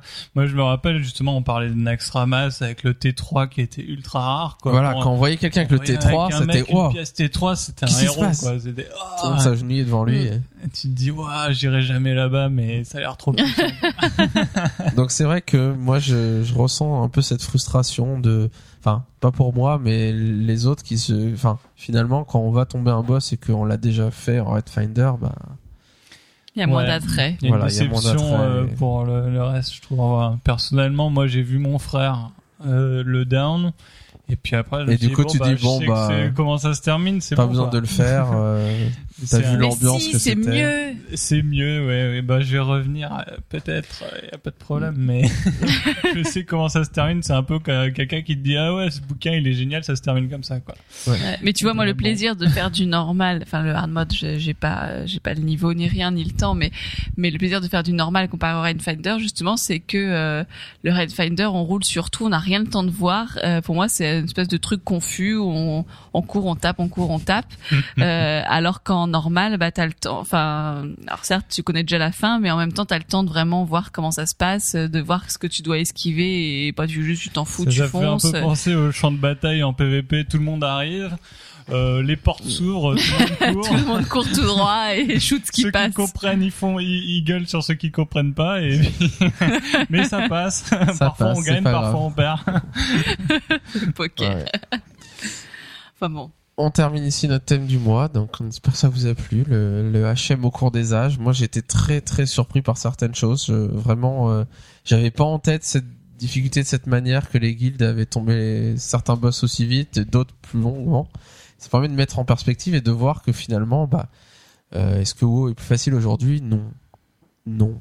Je- Plus accessible, mais plus accessible, certes, à voir le contenu, mais les boss en hard mode, non.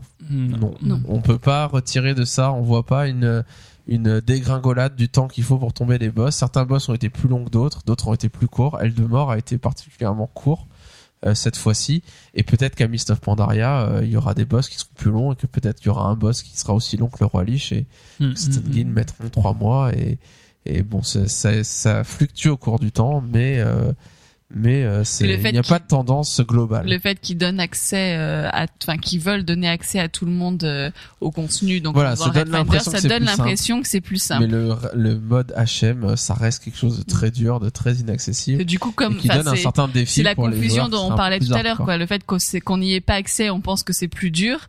Donc là, vu qu'on y a accès, on pense que c'est plus Ouais. facile, quoi. C'est, on revient là. Euh, La meilleure méthode pour l'instant qu'on ait testé, c'était un peu euh, de faire un boss quasi impossible et ensuite légèrement euh, facilité au cours des mois, un peu comme Lich King. Ouais, avec le Euh, buff. Par exemple, moi Ragnaros, le coup de mettre 20% d'un coup, moi ça a été un choc quoi. Ouais. J'aurais Mhm. préféré que c'est 5% euh, Ouais, chaque ouais. mois et que ça s'ajuste suivant ton niveau petit à petit Ouais. et que toi tu trouves ben quand ça arrive à ton niveau, t'arrives à le down mais que vrai. ça soit pas un truc direct comme ça. C'est vrai, mais je persiste avec l'idée qu'il fallait qu'ils testent euh, une difficulté facile pour le Red Finder. Ouais, Pour voir où une mettre le curseur, pour euh, voir combien de joueurs allaient tomber Ragnaros. Hmm. Et, euh, et en effet, Ouais, finalement... qu'en il- interne, on sait pas trop ce qui Voilà, se passe. euh, exactement. donc, On passe maintenant aux parties au fait et à la partie boss.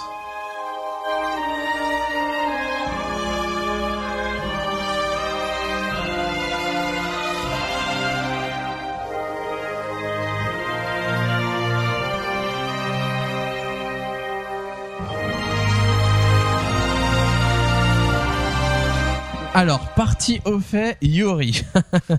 Il y a une chaise vide juste à côté de moi. Le chat le remplace. Euh, donc Yuri, euh, il va venir. Euh... On le fait venir quand même? Allez, quand même. allez, il est, on il l'appelle pas du ensemble. ski maintenant. Si, On l'appelle euh, ensemble. Bon, on va le TP vite fait, et puis il va nous faire sa partie au fait du mois. Salut Yuri, comment ça va Eh, salut tout le monde.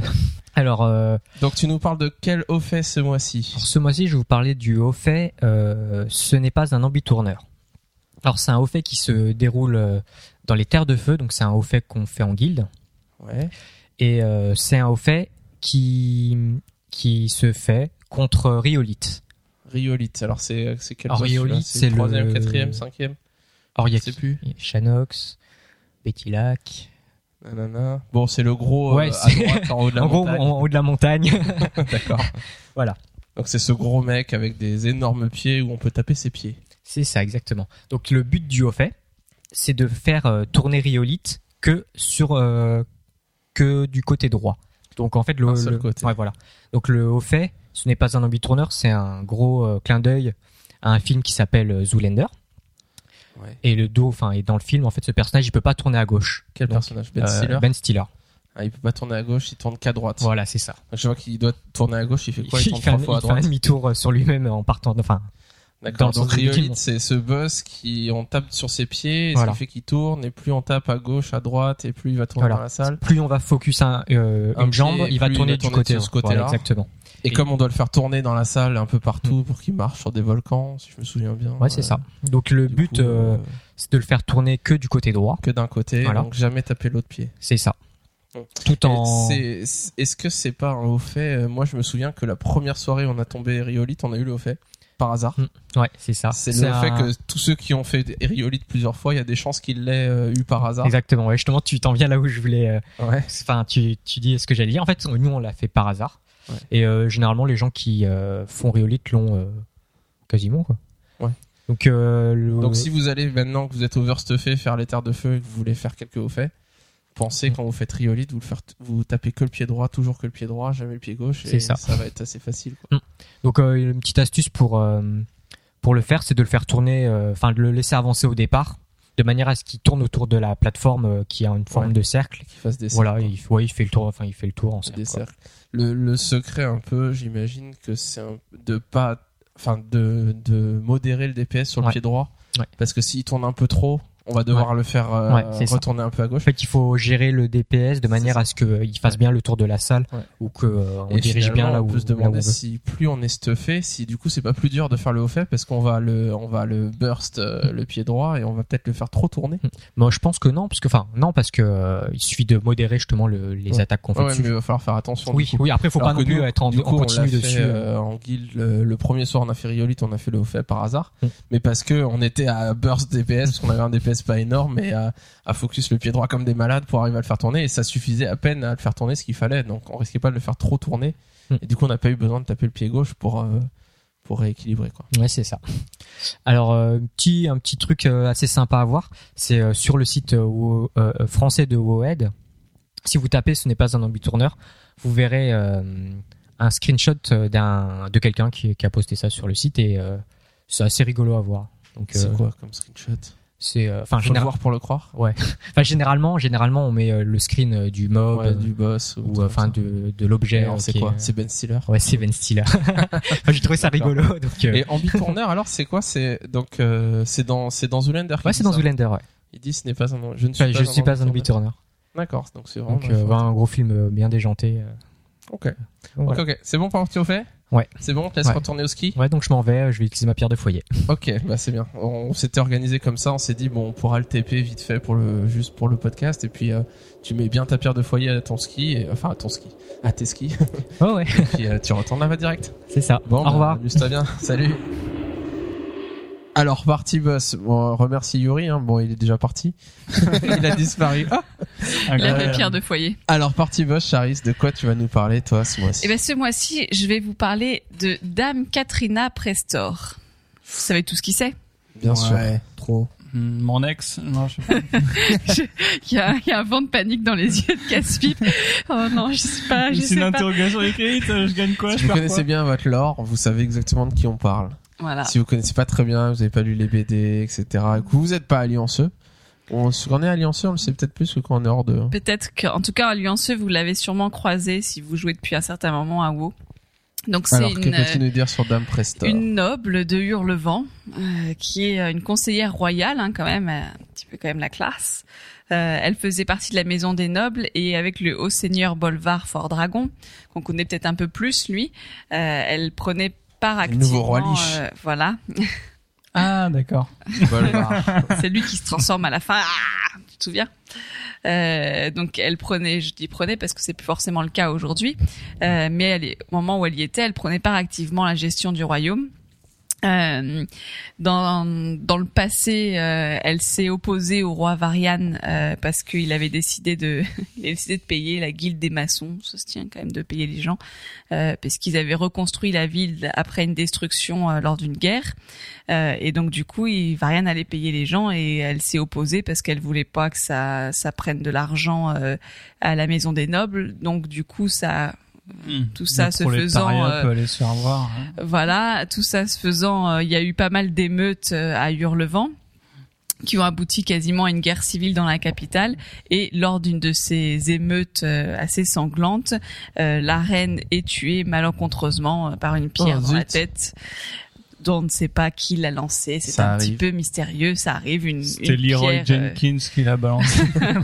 une pierre mal mal lancée Euh, et donc suite à ça le, le roi Varian Ruin donc qui vient de perdre son son épouse est quand même un petit peu euh, un petit peu fâché et un petit peu euh, triste Euh, et il va décréter l'exil de tous les maçons de la cité euh, puisque pour eux c'est enfin pour lui c'est à cause d'eux euh, qu'il a eu ces émeutes et que émeutes et que sa femme est morte.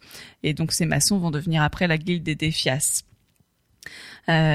donc euh, par la suite, euh, ce, ce roi donc Varian Ruin va faire un, un voyage euh, qui est secret, sauf pour cette fameuse Katrina puisqu'elle est conseillère, donc elle sait qu'il va aller faire le voyage.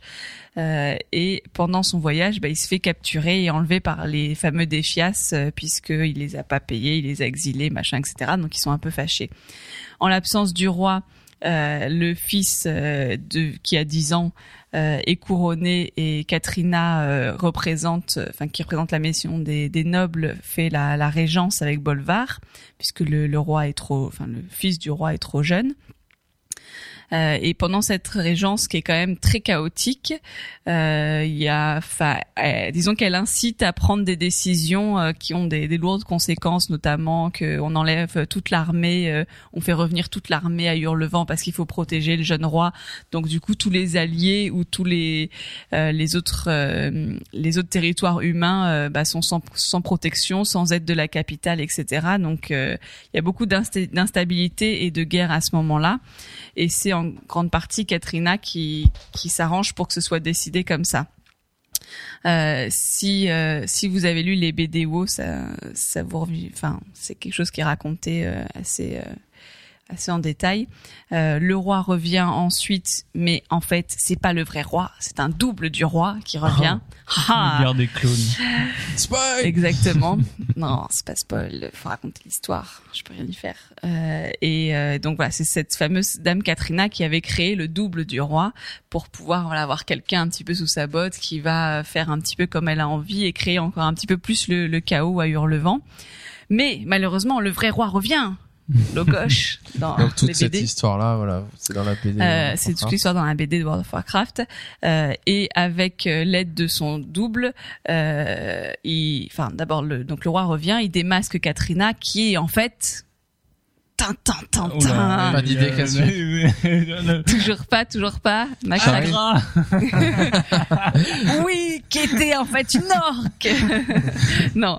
Euh, et en fait, c'est la forme humaine de Onyxia. Ah, Tout ouais. simplement. Elle Ah. est sexy, Onyxia, quand même. Ouais. Fantasme. Donc Onyxia, qui est la matriarche du, du vol noir d'Eldemort, euh, euh, qui pendant tout ce temps, euh, se- sous sa forme humaine, investit en fait Hurlevent et euh, fait plein de magouilles politiques pour pouvoir euh, tout simplement semer le chaos. Ah bah, j'ai bien fait de la tuer, alors. Tu as bien fait de la tuer. Euh, dans l'histoire, elle est tuée par Varian Rin Oh, mince. avec son double maléfique, enfin son double maléfique, non, son, son double un peu un peu neuneux dans la BD, je trouve.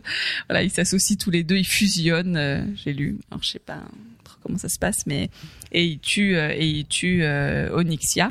Et ils vont l'avoir dans son repère, euh, c'est exactement là où on allait, quoi. Oui, oui, tout à fait. Oui, il, il retourne dans le repère parce Il qu'elle s'en va, elle fuit avec le tout, fils euh, Anduin et enfin je sais pas si on dit Anduin ou Anduin. Anduin, Anduin, Anduin.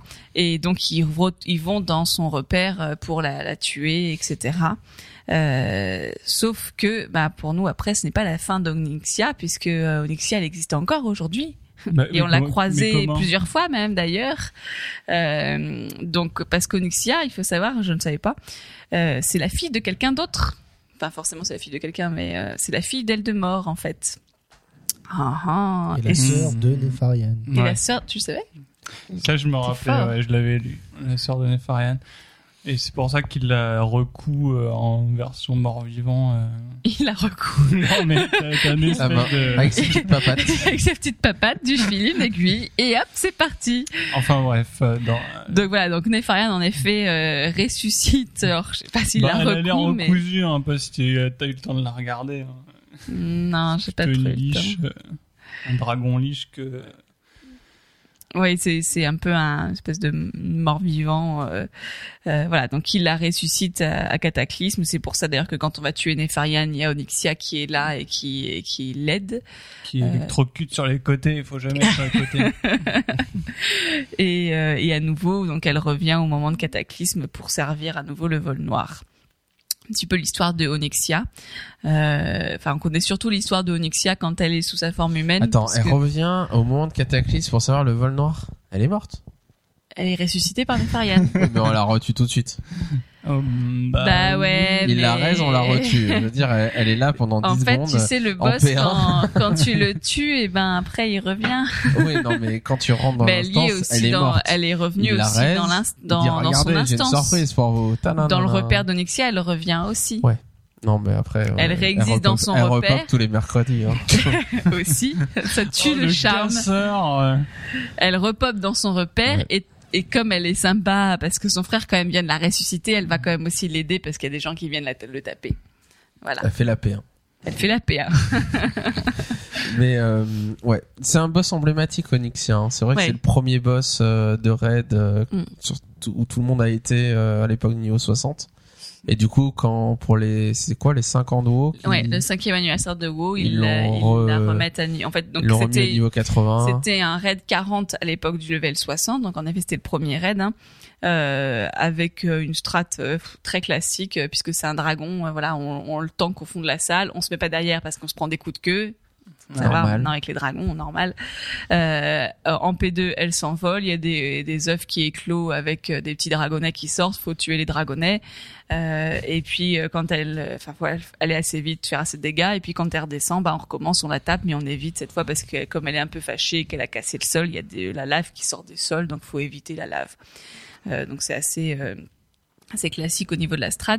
Et en effet, pour le cinquième anniversaire de WoW, ils ont remis à niveau Onyxia parce que c'est un boss assez emblématique.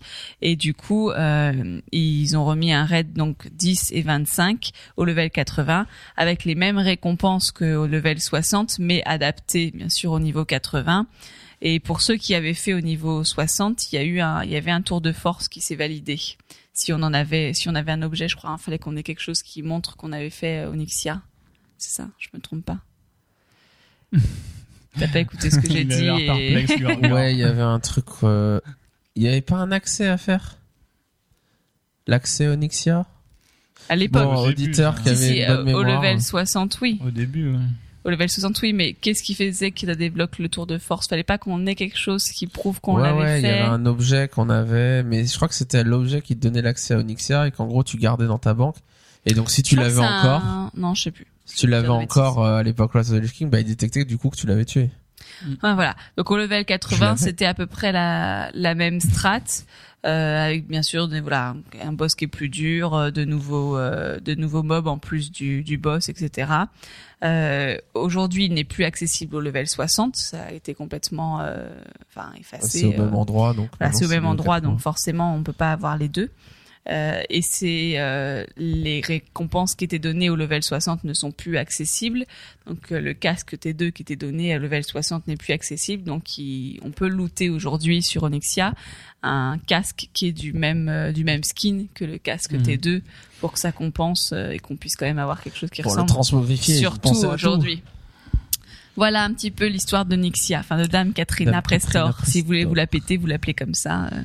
Très bien. Bah, merci Charis. Avant de passer à la partie Blizzard, euh, on va faire un petit peu de publicité pour notre sponsor, la boutique No Watch. Donc je vous invite à aller sur le site de No Watch et euh, l'endroit où vous trouvez notre podcast. Il y a une une publicité en haut, un onglet boutique. Allez dessus, vous trouverez tous des t-shirts super beaux à l'effigie des podcasts euh, que vous adorez. euh, no Watch. Alors il n'y a pas encore de podcast Caluax, il y en aura peut-être un jour. Mais c'est pas pour tout de suite. Mais pour l'instant, vous avez des t-shirts Cus, des t-shirts Geeking, des t-shirts Rendez-vous Tech, etc., etc. Donc, euh, si vous voulez montrer euh, que vous êtes différent, que vous ne regardez pas euh, Sacrée Soirée, Patrick Sébastien à la télé, je sais pas quoi, genre des trucs d'il y a 15 ans, tu sais que personne connaît. Mais que vous, vous êtes un peu plus branché, que vous êtes dans la, la sphère numérique, euh, n'hésitez pas à montrer euh, à prendre vos un couleurs et à t-shirt prendre un t-shirt euh, TV. No Watch.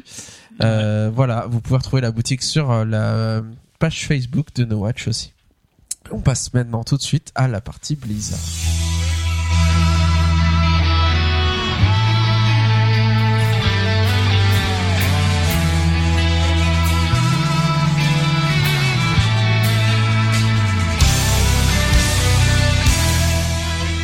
Alors, partie Diablo 3, partie StarCraft 2, vous êtes au taquet, partie Diablo 3, Casse-Pute, de quoi vas-tu nous parler ce mois-ci? Alors, on va pas parler de filature du jeu. euh, on va plutôt parler d'une actualité euh, qui a fait pas mal de vagues ces derniers temps et Ah ah. Euh, surtout dans la fan euh, sphère. Non, je sais pas comment on dit. en tout cas, chez les fans euh, qui attendent avec impatience une date de sortie. Ouais, il serait temps que ça arrive là. Eh oui, Eh Ouais, ben, mais Caspip mi-janvier, va vous la donner. ça- Mais à la fin de sa rubrique, écoutez bien. Ouais, merci. tu, tu me lances tout de suite là. On va faire une estimation, balancer une date et puis. euh, Voilà, On verra bien. On verra On bien. comme tout le monde.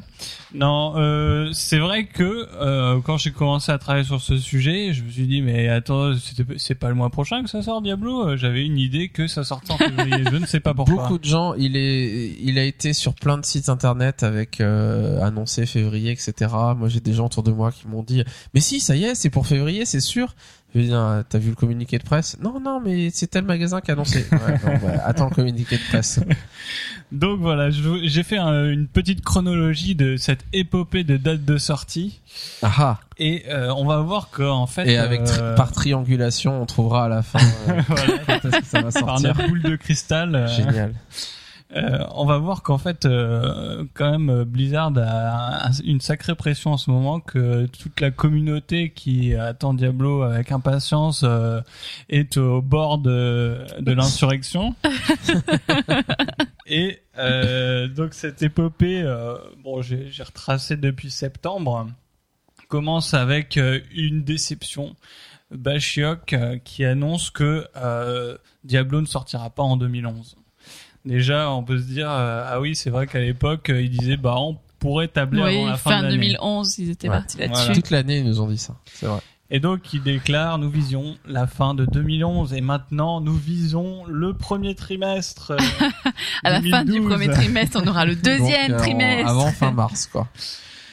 Et, euh, et cela pourquoi Parce que euh, il faut rappeler que le- la volonté de Blizzard est de faire une sortie mondialisée, donc que, euh, simultanée dans tous les pays. Et donc il fallait que euh, le jeu soit prêt euh, dans tous les pays en même temps. Et euh, Blizzard était assez confiant que ça se passerait euh, assez rapidement. La preuve, je vais vous parler du concours de Barba Diablo. Est-ce que vous avez Après entendu les parler de ce Papa. Lancé ce truc-là C'est bizarre.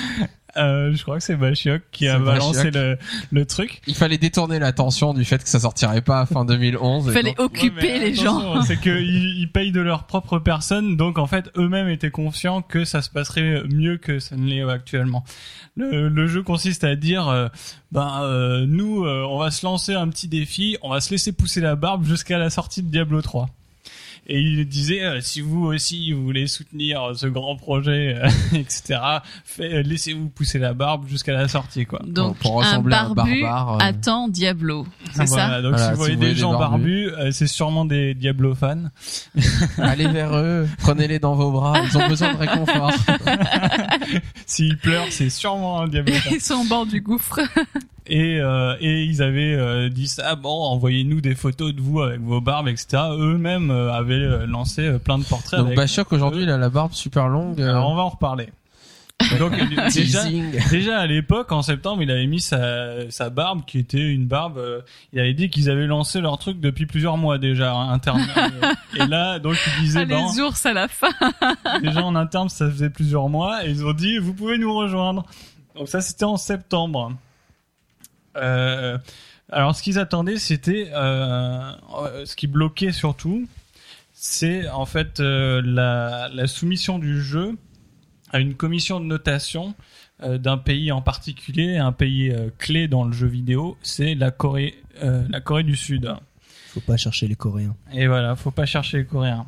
Et donc, il devait soumettre euh, à cette commission, le, qui s'appelle le Gaming Rating Board, GB GBR. Et ils attendaient cette commission en novembre, euh, qui euh, avait un certain problème sur l'aspect euh, gambling, c'est-à-dire jeu d'argent, que propose l'hôtel des ventes argent réel donc que vous retrouverez maintenant sous la dénomination AH dollar.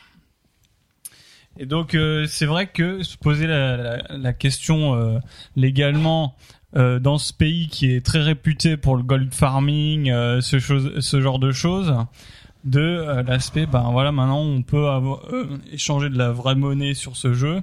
Euh, quelle notation il faut donner, euh, Ouais, et du coup, on peut en gagner. Donc, tous euh, les abus qu'il peut y avoir, etc. Ça devient comme le poker, Diablo 3. Voilà, peut-être pas euh, qu'on qu'on- qu'on pourra se faire masse d'argent. Attends, si on, dit- on- au poker on joue et on espère avoir une bonne main pour bien jouer et gagner de l'argent, Là, on espère un un bon bon loot. loot et s'il y a un loot qui tombe, on peut le rendre très cher.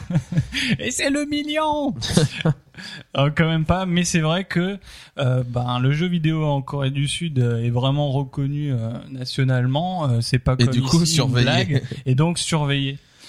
Et donc en novembre, il passe cette commission et le jeu est pas refusé, mais ne reçoit pas de notation parce qu'ils disent on a besoin de plus de temps, il faut revoir des choses dans votre version de, du jeu.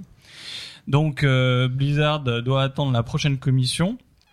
Et, euh, et là, c'est le branle-bas de combat. Euh, Il y a un article qui fait mention que euh, euh, Mark- Mike Morheim s'est déplacé pour l'occasion et, et que c'était pas une petite ch- chose anodine. Donc un article dans Blogspot qui décrit un peu cette situation. Euh, le, le report du jeu euh, par le Game Rating Board doit vraiment être préoccupant pour Blizzard. Quand le PDG est impliqué, c'est de la plus haute importance. Euh, euh, les employés de Blizzard US voient rarement Mike. Il gagne plus de 750 000 euh, euh, dollars par an et s'occupe pas des petites décisions de questions de runes ou de bugs mineurs. Donc ses préoccupations se tournent plutôt vers des décisions de business de haute importance. Donc oui, l'acceptation d'avoir l'HV argent réel dans le jeu coréen est assez important pour Blizzard pour affecter le lancement de jeux dans toutes les autres régions du monde. D'accord, donc ça c'est un avis quoi. Alors ça c'est l'avis euh. euh, de, de- du, du blogueur euh, qui a rédigé l'article. euh, qui, qui met en lumière que quand même pour que le, le ponte et, toute, et tous les senior managers se déplacent, c'est vraiment qu'il voulait appuyer le projet et qu'il retarde le lancement mondial sur cette question-là en essayant de maintenir vraiment cet AH argent réel. C'est vraiment que c'est quand même euh, très stratégique pour eux. Mm. Euh, donc, Blizzard, euh, évidemment, en communiqué à la communauté, tempère en disant que ça leur laisse plus de temps pour ajouter euh, plus d'objets, euh, plus peaufine le jeu, il y a vraiment beaucoup de choses à peaufiner. Officiellement, c'est ce qu'on nous donne, c'est oui, on prend le temps que Et le ça se trouve, c'est vrai, hein. abouti. Si ça Dans six trouve, mois, ils vont nous dire que c'était du flan toute cette histoire de Corée et qu'ils s'en foutaient en fait. Ah, peut-être avec Blizzard, tout est possible. Mais c'est vrai que ça commence à être, euh, enfin, Voilà, toutes les spéculations s'ouvrent. ça, a que- du sens quoi, ça a du sens. Et Bashiok qui jour après jour n'arrête pas de dire, mais vous savez, vous avez l'impression que le jeu est bien fini sur la bêta, etc. Mais non, il y a encore des choses à régler que vous réalisez pas, etc. Bah oui, et c'est- il- sans le dire, il fait référence à ces histoires que le jeu est pas validé en Corée du Sud quoi. Donc, on attendait avec impatience euh, le, le résultat et euh, même euh, malgré euh, le déplacement de euh, Mike euh, la nouvelle commission rejette encore la notation et donc là la reporte à janvier, donc la, semaine dernière, où toute la communauté était rivée à nouveau une troisième fois sur sur ce point. Et là, encore une déception. Et là, vraiment, tout le monde pète un câble. Donc c'était le 6 janvier ça. Le 6 janvier, ouais. Euh, et dans euh, un site DualShockers, euh, j'ai pu lire, d'après la branche coréenne de Blizzard, il n'y a aucune indication d'un problème lié au jeu, et la compagnie adopte une position de wait and see. Mais il semble plus qu'évident que le GRB juge que le jeu demande plus de temps et de considération pour recevoir une notation. Donc on n'a toujours aucune, aucune explication On revient au point de départ. on revient au point de départ. Et là, euh, il y, a- il y a eu des rapports que sur les forums coréens, euh, ils se sont fait traiter de tous les noms, euh, que La les commission. fans occidentaux, ouais, la commission, pas Ouais. bizarre bien sûr, euh, la commission, que les fans occidentaux ils disent mais pourquoi est-ce que vous lâchez On s'en fout des Coréens. Ouais. Virez-leur l'hôtel de vente et donnez-nous le jeu, tu vois. C'est un peu ça. Euh, et donc. Euh, ça- Heureusement, Best Buy, eux, ils savent quand est-ce que ça Exactement, va sortir. c'est là que ça intervient, que c'est drôle. là que ça devient de plus en plus épique. c'est que avec toute cette pression, etc., il y a des aberrations qui sont sorties de nulle part. Et donc on va parler de Best Buy et ça a été euh, fait magistralement, c'est-à-dire qu'il y a quelqu'un qui a balancé sur le Twitter de Bashiok euh, une, un lien internet avec marqué un mot dessus. Et alors le lien internet, vous cliquez dessus et puis vous voyez une photo d'une pancarte de dans un supermarché, je crois Best Buy Ouais. américain avec une grosse effigie de Diablo 3 et précommandez maintenant euh, la sortie du jeu dans et il y a un chrono qui tourne. Ça, c'est génial. C'était Ils se génial. sont dit que personne ne dit regarderait à combien était euh, le chrono. Vous Et êtes au courant de euh, ça euh Alors, c'est trop marrant parce que la question c'est un mot là-dessus et puis Bachok qui répond le mot est lol. donc euh, après euh, Bachok dit Diablo 3 n'a pas de date de sortie. Chaque commerce ou personne euh, qui prétendra le contraire ne fait qu'émettre des suppositions.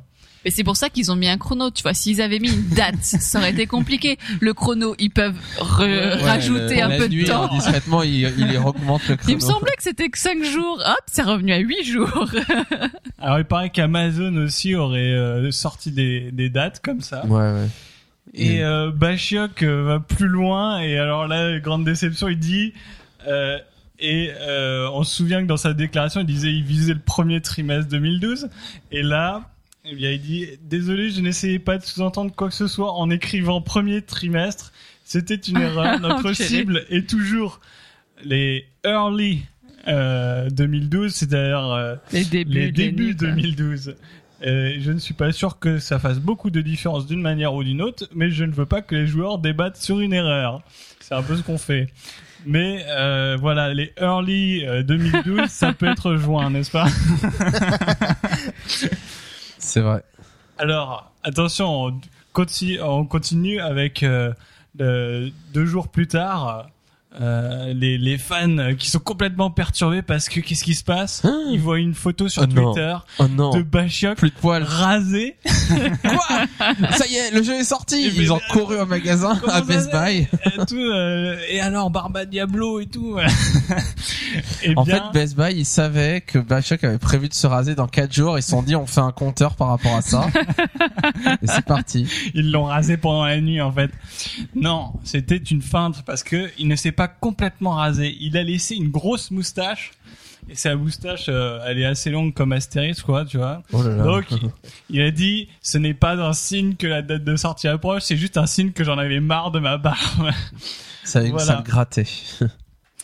Et pour finir euh, cette épopée euh, que, que- euh, qui a peut-être aura encore des rebondissements, mais dernière news que j'ai pu relever, c'est il y a deux jours sur Blogspot Donc un Qui- blog toujours. en, qui ont euh, euh, donc donné une euh, un, un document officiel. Ils ont montré un document officiel scanné qui est euh, qui attesterait que euh, le jeu a enfin reçu euh, une certification M, je crois pour mature, c'est ça? Avec euh, donc on voit les petits logos en dessous, euh, violence, euh, etc. Et le fait qu'il n'y avait pas euh, jeu d'argent, euh, le, les gens ont dit ah ben ils ont dû enlever euh, la hache euh, argent réel. Euh, ce qu'a démenti Bashiak, il a dit euh, oui on a modifié le système, il y aura toujours une façon pour eux d'avoir l'argent réel, etc. Mais ce sera différencié du jeu apparemment et qu'ils ont un BattleNet un peu différent de, du nôtre en Corée du Sud et qu'ils ont joué là-dessus pour pouvoir avoir leur leur accréditation. Donc conclusion à toute cette, euh, cette aventure, aura-t-on enfin une date puisque apparemment le siège est levé en Corée du Sud? Est-ce que justement c'était vraiment ça qui bloquait ou est-ce qu'il y a vraiment des finales derrière, qu'ils veulent pas encore le sortir? Euh, Maintenant, ils attendent un peu pour voilà. dire non, mais c'était pas ça qui nous bloquait. Il y avait, il y avait autre chose. Ils aiment bien hein, la communauté. Ce qui est sûr par contre, c'est euh, que en général, euh, Blizzard essaye d'annoncer une sortie deux mois avant la sortie, euh, la date. Donc, euh, vous pouvez euh, vous calmer pendant les deux prochains mois. De toute façon, il sortira Donc, de pas toute façon, c'est pas avant le, on est le Avant combien? mars, on est on peut le dire, hein. 14, 14 mars? avant. 15 mars. Et, Au plus tôt. euh, et voilà, comme on a dit, leur but c'est early 2012. Ça peut tout et rien dire. Euh, voilà, Euh, une ouverture peut-être que je peux faire aussi, c'est, euh, on en a vite parlé, c'est euh, certains euh, gens sur les forums se disaient, bah, c'est marrant qu'en France on n'ait pas eu le même problème. Parce que c'est vrai que avec euh, on a eu la levée des jeux d'argent euh, mais très restreinte, euh, bien encadrée, etc. Mhm. Pourtant Diablo a pas eu de problème et euh, bon c'est vrai il y a les élections etc. Les, les gens sont très occupés Non, je à pense autre que chose. ça va venir dans quelques années. Enfin, ça- je, enfin, euh, je pense que Diablo serait sorti, enfin sortirait dans deux trois ans. Ça aurait posé problème. Ouais. Là aujourd'hui, c'est, enfin, ça commence. Il y a déjà quand même pas mal de, de centres euh, euh, d'addictologie pour des jeux en des jeux en ligne, euh, pour des jeux d'argent, etc. Donc, mon avis, euh, là, c'est encore trop une niche Diablo pour que ça ait du succès. Enfin, pour que ce soit, pour qu'ils s'y intéressent. Mais Ouais, dans c'est surtout quelques que c'est pas temps, encore sorti. Hein. T'inquiète pas que dès que ça sera sorti, il y a des gens qui dire oh mais c'est scandaleux, etc. etc. Ouais, mais il faut Enfin, que ce faut que c'est un gros succès parce que Ouais, sinon pour l'instant c'est c'est pas euh, un certain nombre de personnes qui font les lois en France euh, ne sont pas au courant des choses qui sortent avant qu'elles sortent. Oui, ouais. Donc en gros, euh, c'est la polémique sur GTA oui, 4 c'est en... trois mois après que GTA 4 Oui, soit c'est sorti. vrai, c'est pas etc., encore euh, non Donc, plus. euh, euh, donc attendons quelques années que le jeu vidéo soit vraiment dans les mœurs euh, complètement et là peut-être Après, ça- sur le jeu en ligne et les jeux d'argent en ligne, ça commence à être vraiment de plus en plus sujet mais euh, à, fasse le à lien avec discussion. Diablo euh, 3. euh, mais Diablo courage. 3, je pense que c'est pas encore parce que là, ce qui ce qu'ils disent jeux en ligne, euh, c'est les jeux de poker, etc., les choses comme ça. Des Alors que qui quand Diablo très... 3 va sortir, notre ami. Yori là, il pourra, il aura plus de vie, il va farmer, gagner de l'argent. euh, Bah, Kraken n'aura plus de vie quand Yuri sera en Leur vacances. vraie nature vont s'éveiller. Voilà, et- ça va être la, la destruction de- d'une fratrie. Euh, Yori qui passe son temps sur Diablo 3 et qui exploite son frère, qui oblige son frère à faire ses quêtes journalières euh, pour que qu'il puisse euh, continuer à gagner des PO et à faire euh, ce qu'il a à faire sur euh, la Forte de Sombre Lune. Mais moi, je le sens bien que l'histoire va remonter à partir du moment où des enfants vont gagner du fric et que les parents Ah ouais. vont dire mais c'est quoi ça Que les enfants vont gagner plus d'argent que les parents en lootant des trucs incroyables. Mais, mais qu'est-ce que c'est que cette Et histoire alors il y aura des associations Tu de deals de la drogue Mais non, euh, je deal des loots. des, des consommateurs, des, des associations qui vont se lever, euh, qui vont dire Ah, c'est quoi ces, ces trucs qu'on donne à nos enfants et tout. euh, ça risque de se passer On leur donne ça. des jeux et ils gagnent de l'argent avec. Qu'est-ce que c'est que cette histoire? Tu peux me prêter 5 euros, papa Je te le ferai fructifier. C'est un peu ça. Mais bon, enfin, c'est un débat ouvert parce que est-ce qu'on va vraiment gagner de l'argent? Faut pas se leurrer. euh, C'est des Ouais, petites faut transactions voir ce que ça va donner euh, aussi. Ça va hein. sûrement Ouais. rester sur Battle.net en circuit fermé. Et de toute euh, façon, je crois qu'on pouvait pas sortir l'argent qui va être Ouais, gagné, c'est ce que donc. disait. Si, si, euh, peut- si, si. C'est un peu tout à flou, mais c'est possible. Alors, mais est-ce que ça va vraiment être quelque chose d'intéressant? Je sais pas. On verra, on verra. Euh, merci pour cette longue partie Diablo 3, mais qui était passionnante et bien marrante. Euh, on passe à la partie StarCraft 2, partie plus courte, je Qui crois. sera hein. bien plus courte et qui sera peut-être moins marrante. Alors les ergs. non, en fait, euh, dans, un peu partout dans le monde, pop des endroits, enfin, qui sont déjà créés bien sûr, mais euh, où on peut visionner des, euh, des, des, des streams, donc des streams des, euh, des vidéos de StarCraft 2. Et quels sont les meilleurs endroits où on peut regarder des vidéos à part chez soi? Ce sont des, Dans le train, sur son téléphone. non, des, des endroits où on peut même regarder des matchs de foot. Les stades. la télévision. Tu peux boire de la bière? Avec des ergs. bar. des bars des bars il y a ce qu'on appelle des barcraft en fait donc euh, dans le monde ça a été créé aux États-Unis Ah. et euh, il y a des donc des endroits dans les dans les bars qu'on appelle enfin Les barcraft, c'est les endroits où tu fabriques ta bière. tu craftes ta euh, bière, tu d'accord. craftes ta bière. ouais c'est Après Minecraft, Warcraft, Starcraft, les barcraft C'est le titan. Projet Titan. Un bar où on peut regarder De toute Starcraft. façon, euh, c'est bien connu que quand il y a craft dans le mot, euh, ça cartonne. Hein. Ouais. Mais carrément, regardez Minecraft. Starcraft, Moi, si je sors un projet Warcraft, demain, je mets Minecraft. craft à la fin. Gorgercraft et c'est bon. Hop, c'est bon. mais en fait donc du coup un peu peu- un peu partout dans le monde il y a des donc des, des ces endroits qui se enfin qui se créent pas mais qui se qui s'organisent où euh, donc des gens se réunissent pour pouvoir regarder des tournois de Starcraft 2 et euh, il y en a eu un récemment en Allemagne donc euh, pour la bon pour le, pour une certaine compétition et euh, j'ai pu regarder euh, enfin de des vidéos donc euh, où les gens et des joueurs se réunissaient justement dans ces dans dans ces bars. Et c'est assez sympa. Et je me dis peut-être que si enfin il y en a déjà eu un ou deux en France mais que si ça commence à venir en France ce serait bien sympa de vous joueurs ou euh, ou euh, même euh, ce qu'on appelle des viewers donc euh, ceux qui qui regardent ces vidéos. Si vous avez envie de participer je vous conseille d'y aller. Ça a l'air fortement euh, jovial et très euh, très fraternel ouais, Non, ouais. mais après, c'est comme la différence de regarder ton match de foot à la télé ou, euh, ou au stade en vrai, quoi. ouais Je pense que C'est- pas la. Enfin, du coup, il y a Tu une peux regarder une partie de StarCraft en vrai Tu as les petits ergs qui se baladent et tout. Ça grouille. ça grouille donc, euh, non, mais l'ambiance est dangereux, sûrement non Il y a des, balles perdues. Donc un jour, si vous avez euh, connaissance de ces endroits qui pop en France, euh, je vous invite. Dites-moi où c'est. J'ai la flemme de chercher sur internet. Mais euh, allez-y et euh, bah, si euh, vous pouvez euh, nous faire un, me faire un, un rapport de tout ça, je serais fortement ravi. Avec les tarifs. Comme ça, euh, ça me les fera ma prochaine partie C'est StarCraft ça, 2. c'est pour une prochaine partie. Non, non, c'est bon, ça ira. J'aime bien c'est ces endroits pop en France. euh, hein, avoir des euh, avoir des des des, euh, des retours quoi. Ouais. Donc voilà. Ok, merci beaucoup. Alors, quelques, avant de passer au courrier des auditeurs, on va passer à quelques news Blizzard. Diablo 3 sortirait sur console. Qu'est-ce que c'est cette histoire Bah, euh, what's up Un tweet de Bashok que j'ai vu passer où il annonçait euh, que Josh Mokera est le lead designer pour le le le Diablo Console Project. Donc Et en le attendant projet que ça console de sorte, il se laisse pousser les cheveux. Ouais. Donc euh, est-ce que est-ce que ça sortirait euh, Ils ont toujours dit que ça les intéressait de travailler dessus. J- J'imagine que c'est juste euh, que c'est un peu ça, que c'est euh, Bah, disons que euh, alors euh, un certain Jay ils aimeraient le Wilson, faire, euh, mais ça sera pas forcément fait. ouais, quoi. voilà, ils essayent en fait euh, une énième incursion sur euh, la plateforme console, on va dire. Jay Wilson, c'est pas Bashok. Bah si.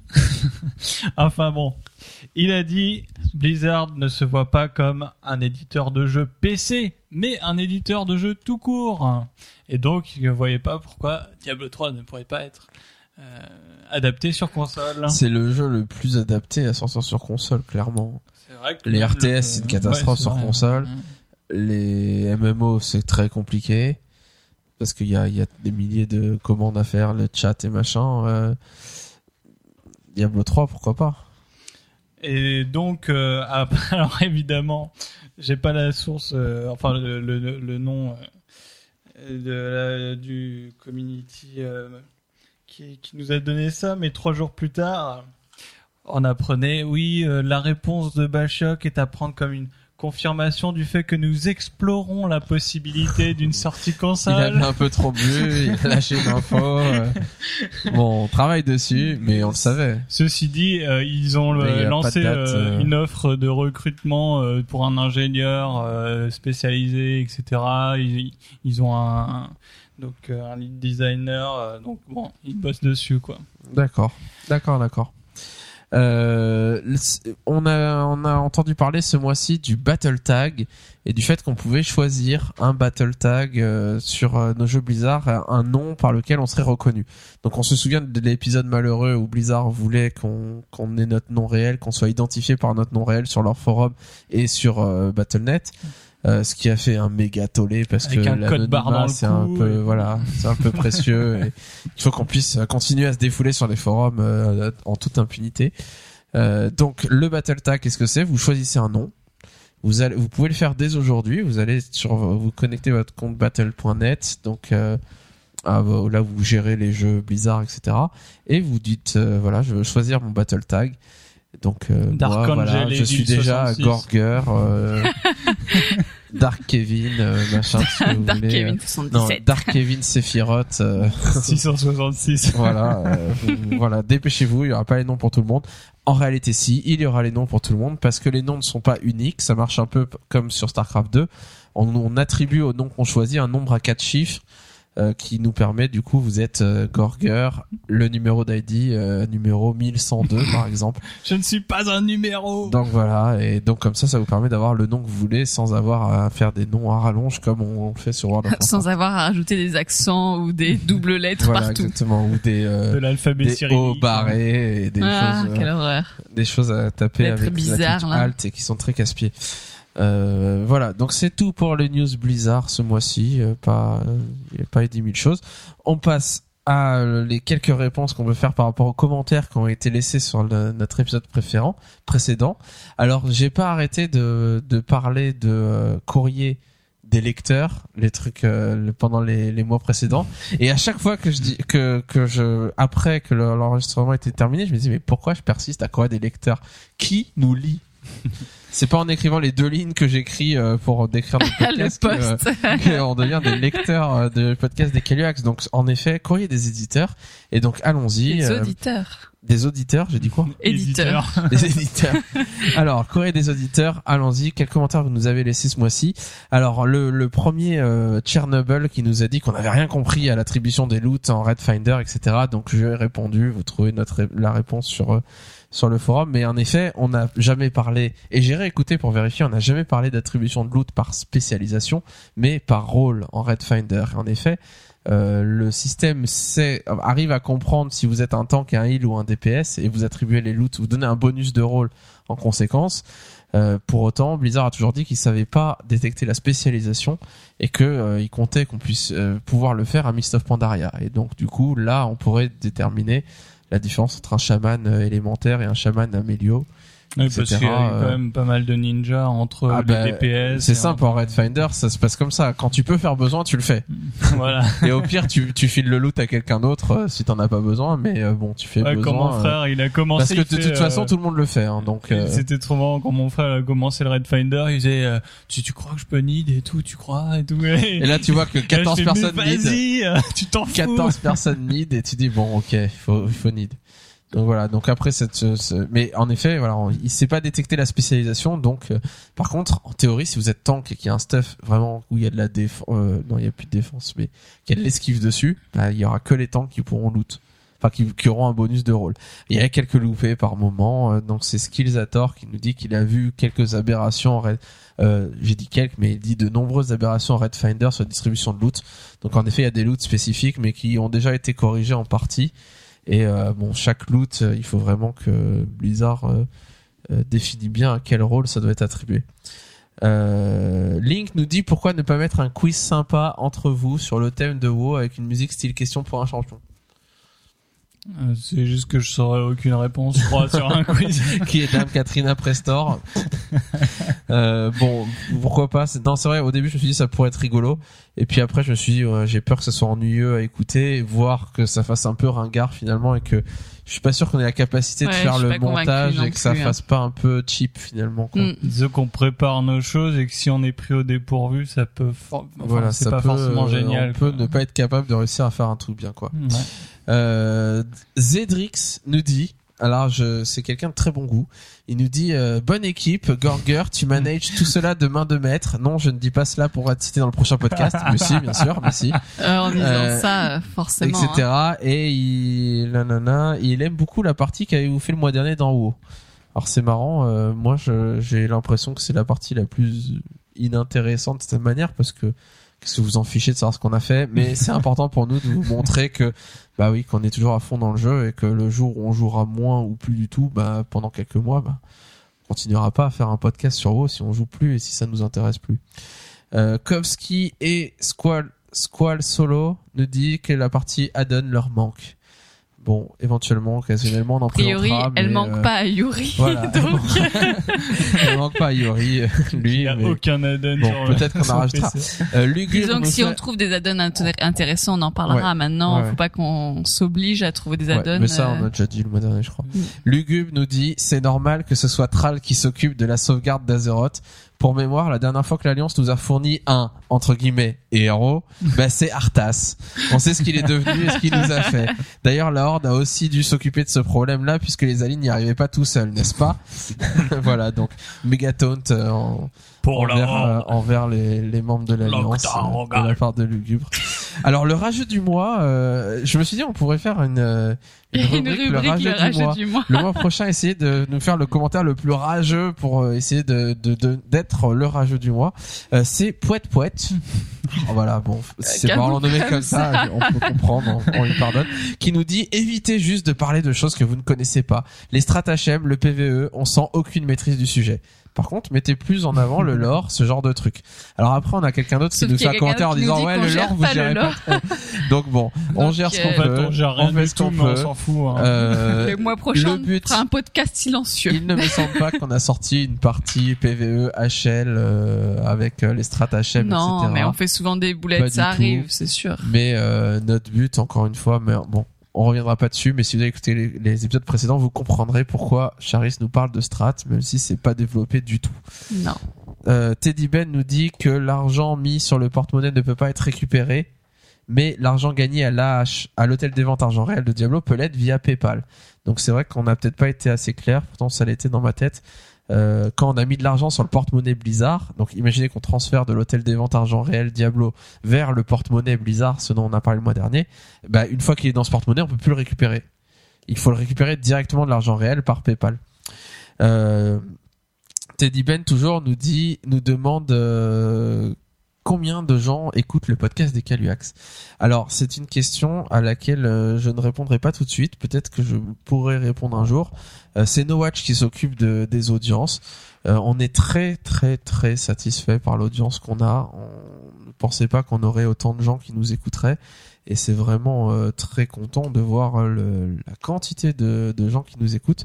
Euh, pourquoi on communique pas sur ces chiffres? Parce que euh, c'est assez compliqué à estimer. Il y a plein de méthodes de le faire. Les, les histoires de mesure d'audience, c'est quelque chose qui est enfin qui, qui est pas euh, bien défini. On sait pas exactement. Bah, est-ce que vous cliquez juste sur lecture trois minutes? Est-ce que vous écoutez tout le podcast? Enfin, où est-ce qu'on place le curseur? Ah, vous êtes un auditeur de notre podcast. Et du coup, bah, on pourrait avoir une fourchette très large et on pourrait se faire mousser un peu en donnant des chiffres très élevés. La prochaine fois, vous mettez dans les commentaires plus 1 si vous avez écouté le podcast. comme ça, on saura combien il y a de gens. on verra 10. on dira bon, ouais, vous êtes 10. non, non, mais vraiment, c'est un gros chiffre. On est très très content du, du nombre de gens qui, qui nous écoutent. Et chaque mois, vous êtes toujours un peu plus nombreux et c'est vraiment, euh, c'est vraiment euh, très récompensant pour nous de voir à quel point vous êtes nombreux. Euh, Teddy Ben toujours nous dit je vois bien la mort de Jaina comme événement pré Mist of Pandaria. Oh non, surtout pas. Oh non. Ah si, la destruction de Terra Mort et la mort de Jaina. Il vient à peine de la découvrir dans Warcraft 3. dans Warcraft 3, s'il vous plaît, laissez-moi le temps. voilà, il nous dit euh, un tral qui serait euh, vénère après Garrosh euh, qui aurait commandé l'attaque du coup de Terra Mort. C'est vraiment euh, se dirait mais qu'est-ce que j'ai fait à laisser la horde à, à Garrosh? Un Varian Rin qui serait secrètement amoureux de Jaina et qui serait euh, désespéré et du coup euh, la horde contre l'Alliance qui se Ah, retourne d'un j'avoue contre l'autre. ouais. C'est vrai que ça serait une idée géniale et malade. ça serait super quoi. Ça ferait vraiment avancer les choses. Ouais, surtout qu'elle a une place vachement, enfin, on la voit Ah place régulièrement un peu partout. Aussi, il faudrait euh, commencer à créer des nouveaux persos si on commence à tuer tout le monde là, euh, Arthas, etc. Bah, à la limite, si elle a une sœur jumelle. Ouais. D'accord. Et j'attends le retour Euh, de Dame Sylvanas aussi. hein. Nabo qui nous dit qu'il joue sur un serveur bisounours et contrairement à ce que nous croyons, on ne peut pas se balader tranquillement dans les capitales ennemies. On ne passe pas notre temps à se faire des slash amour entre Horde et Ali et on n'organise pas de pique-nique romantique à Dalaran le samedi après-midi. en effet, c'est noté. euh, C'est décevant. Nabo, c'est décevant. Moi, je, je n'irai pas sur un serveur bisounours du coup. Si on veut pas faire tout ça. Enfin, euh, Skillsator qui nous dit qu'il a découvert le podcast sur Facebook grâce à la page Warcraft-FR. Donc en effet, on est passé dans les news de la communauté de Blizzard.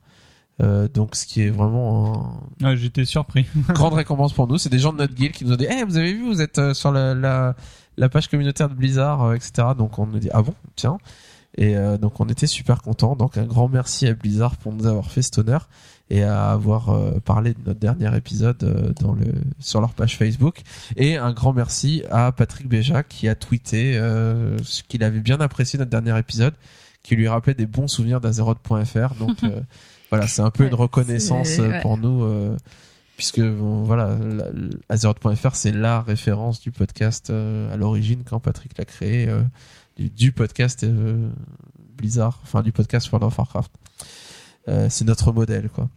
Euh, Skillsator enfin nous dit donc c'est l'expert en lore qui nous reproche euh, un certain nombre de Le De- Red Short Guy, en fait. ouais non mais il a vraiment une connaissance très pointue de, du lore et donc il nous, il nous reproche quelques points alors Executus on a dit c'est un élémentaire enfin non c'est pas un élémentaire c'est une sorte de naga démoniaque etc Et, et il bah nous dit non, non. c'est un Atis Flamme. Bon, bah n'empêche, il ressemble à un naga, c'est quand même un naga élémentaire. Un Il ressemble à un Atis qui naga ressemble à un naga. ouais, ouais. mais bon. c'est- le lore, on ne... Mais qu'est-ce Voilà. qu'est un Atis Flamme Mais qu'est-ce qu'est un Atis Flamme à ton avis? Je sais pas. euh, Non, mais bon, c'est vrai que y a. qui bon. attise le feu. Essayons d'être Voilà. précis, on essaiera d'être précis. Alors euh, autre chose où là je vais pas pouvoir utiliser la mauvaise foi, euh, j'ai parlé de la destruction d'Ostrivage et en effet il dit je pense que tu confonds et que tu voulais parler d'Auberdine. Et tout à fait, dans ma tête c'était Je pense que tu as raison. Mais Ostrivage, je, je confonds toujours les deux et ne jouons pas dans l'alliance Ouais, c'est ça. C'est mauvais, quoi. qu'on connaît pas. Voilà, voilà. Euh, et enfin, il nous dit que Amul Totem Runique s'est fait tuer par Leiara, donc c'est ce qu'on a dit. Et il dit en réalité non, il, s'est juste euh, fait cramer comme un gros steak. Ouais, il revient ben, après. nous on voulait rester sur le début où il est mort. Amul Totem Totem Runique est mort. Et si vous voulez savoir s'il est vraiment mort, bah, finissez le fond du magma. Voilà, voilà. Euh, on va se laisser là. On va juste regarder rapidement si euh, vous nous avez laissé quelques commentaires iTunes avant de se quitter euh, pour ce mois-ci. Et de pouvoir euh, retourner à nos occupations du mois et aller euh, farmer nos réputations consortium, etc.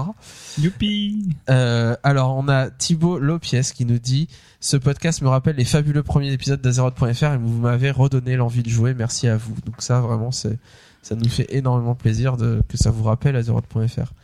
Euh, Dan Warrior nous dit que c'est un divertissement très agréable et qu'on permet de faire passer ses journées de travail plus vite dans la bonne humeur en apprenant des choses euh, qu'il n'a pas réussi à, qu'il n'a pas eu le temps de trouver sur internet. Donc il, nous remercie.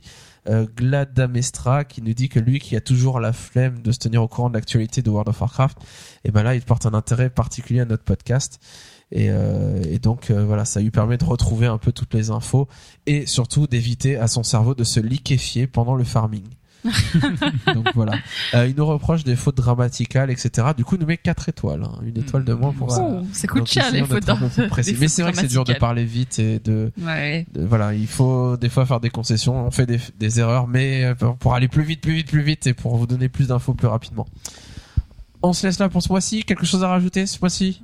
Non, Non, ça va. non, c'est bon, tout va bien. Tout va bien, Euh, merci. Bonne année, bonne année. Bonne année. Euh, par contre, euh, Bashiok, euh, je sais pas comment t'as dit qu'il s'appelait, mais C'est pas Jay Wilson. non, absolument pas. C'est Mika tous. machin truc. Ça tournait Bon. l'iPad, je vois plus, mais Mika Whipple. Oui. voilà. Donc avant qu'on te mette un commentaire Ah oui, fail, voilà. voilà. je, c'est pas Chioc, lui bah, Il a pas l'air d'avoir une barbe euh, super super. Ah, mais c'est peut-être une pas à ce moment-là. hein. C'était pas à ce moment-là. Je te Ouais. montrerai la photo après. Oui, si on va sur, euh, j'ai trouvé, il y a la photo avec sa moustache. Euh, bon, ben on se laisse là. Euh, J'espère que le mois prochain on aura tombé plein de boss et qu'on pourra vous dire ouais ça y est, Eldemort. Oui, Eldemort c'est l'histoire ancienne. En HM c'était facile. Trop etc.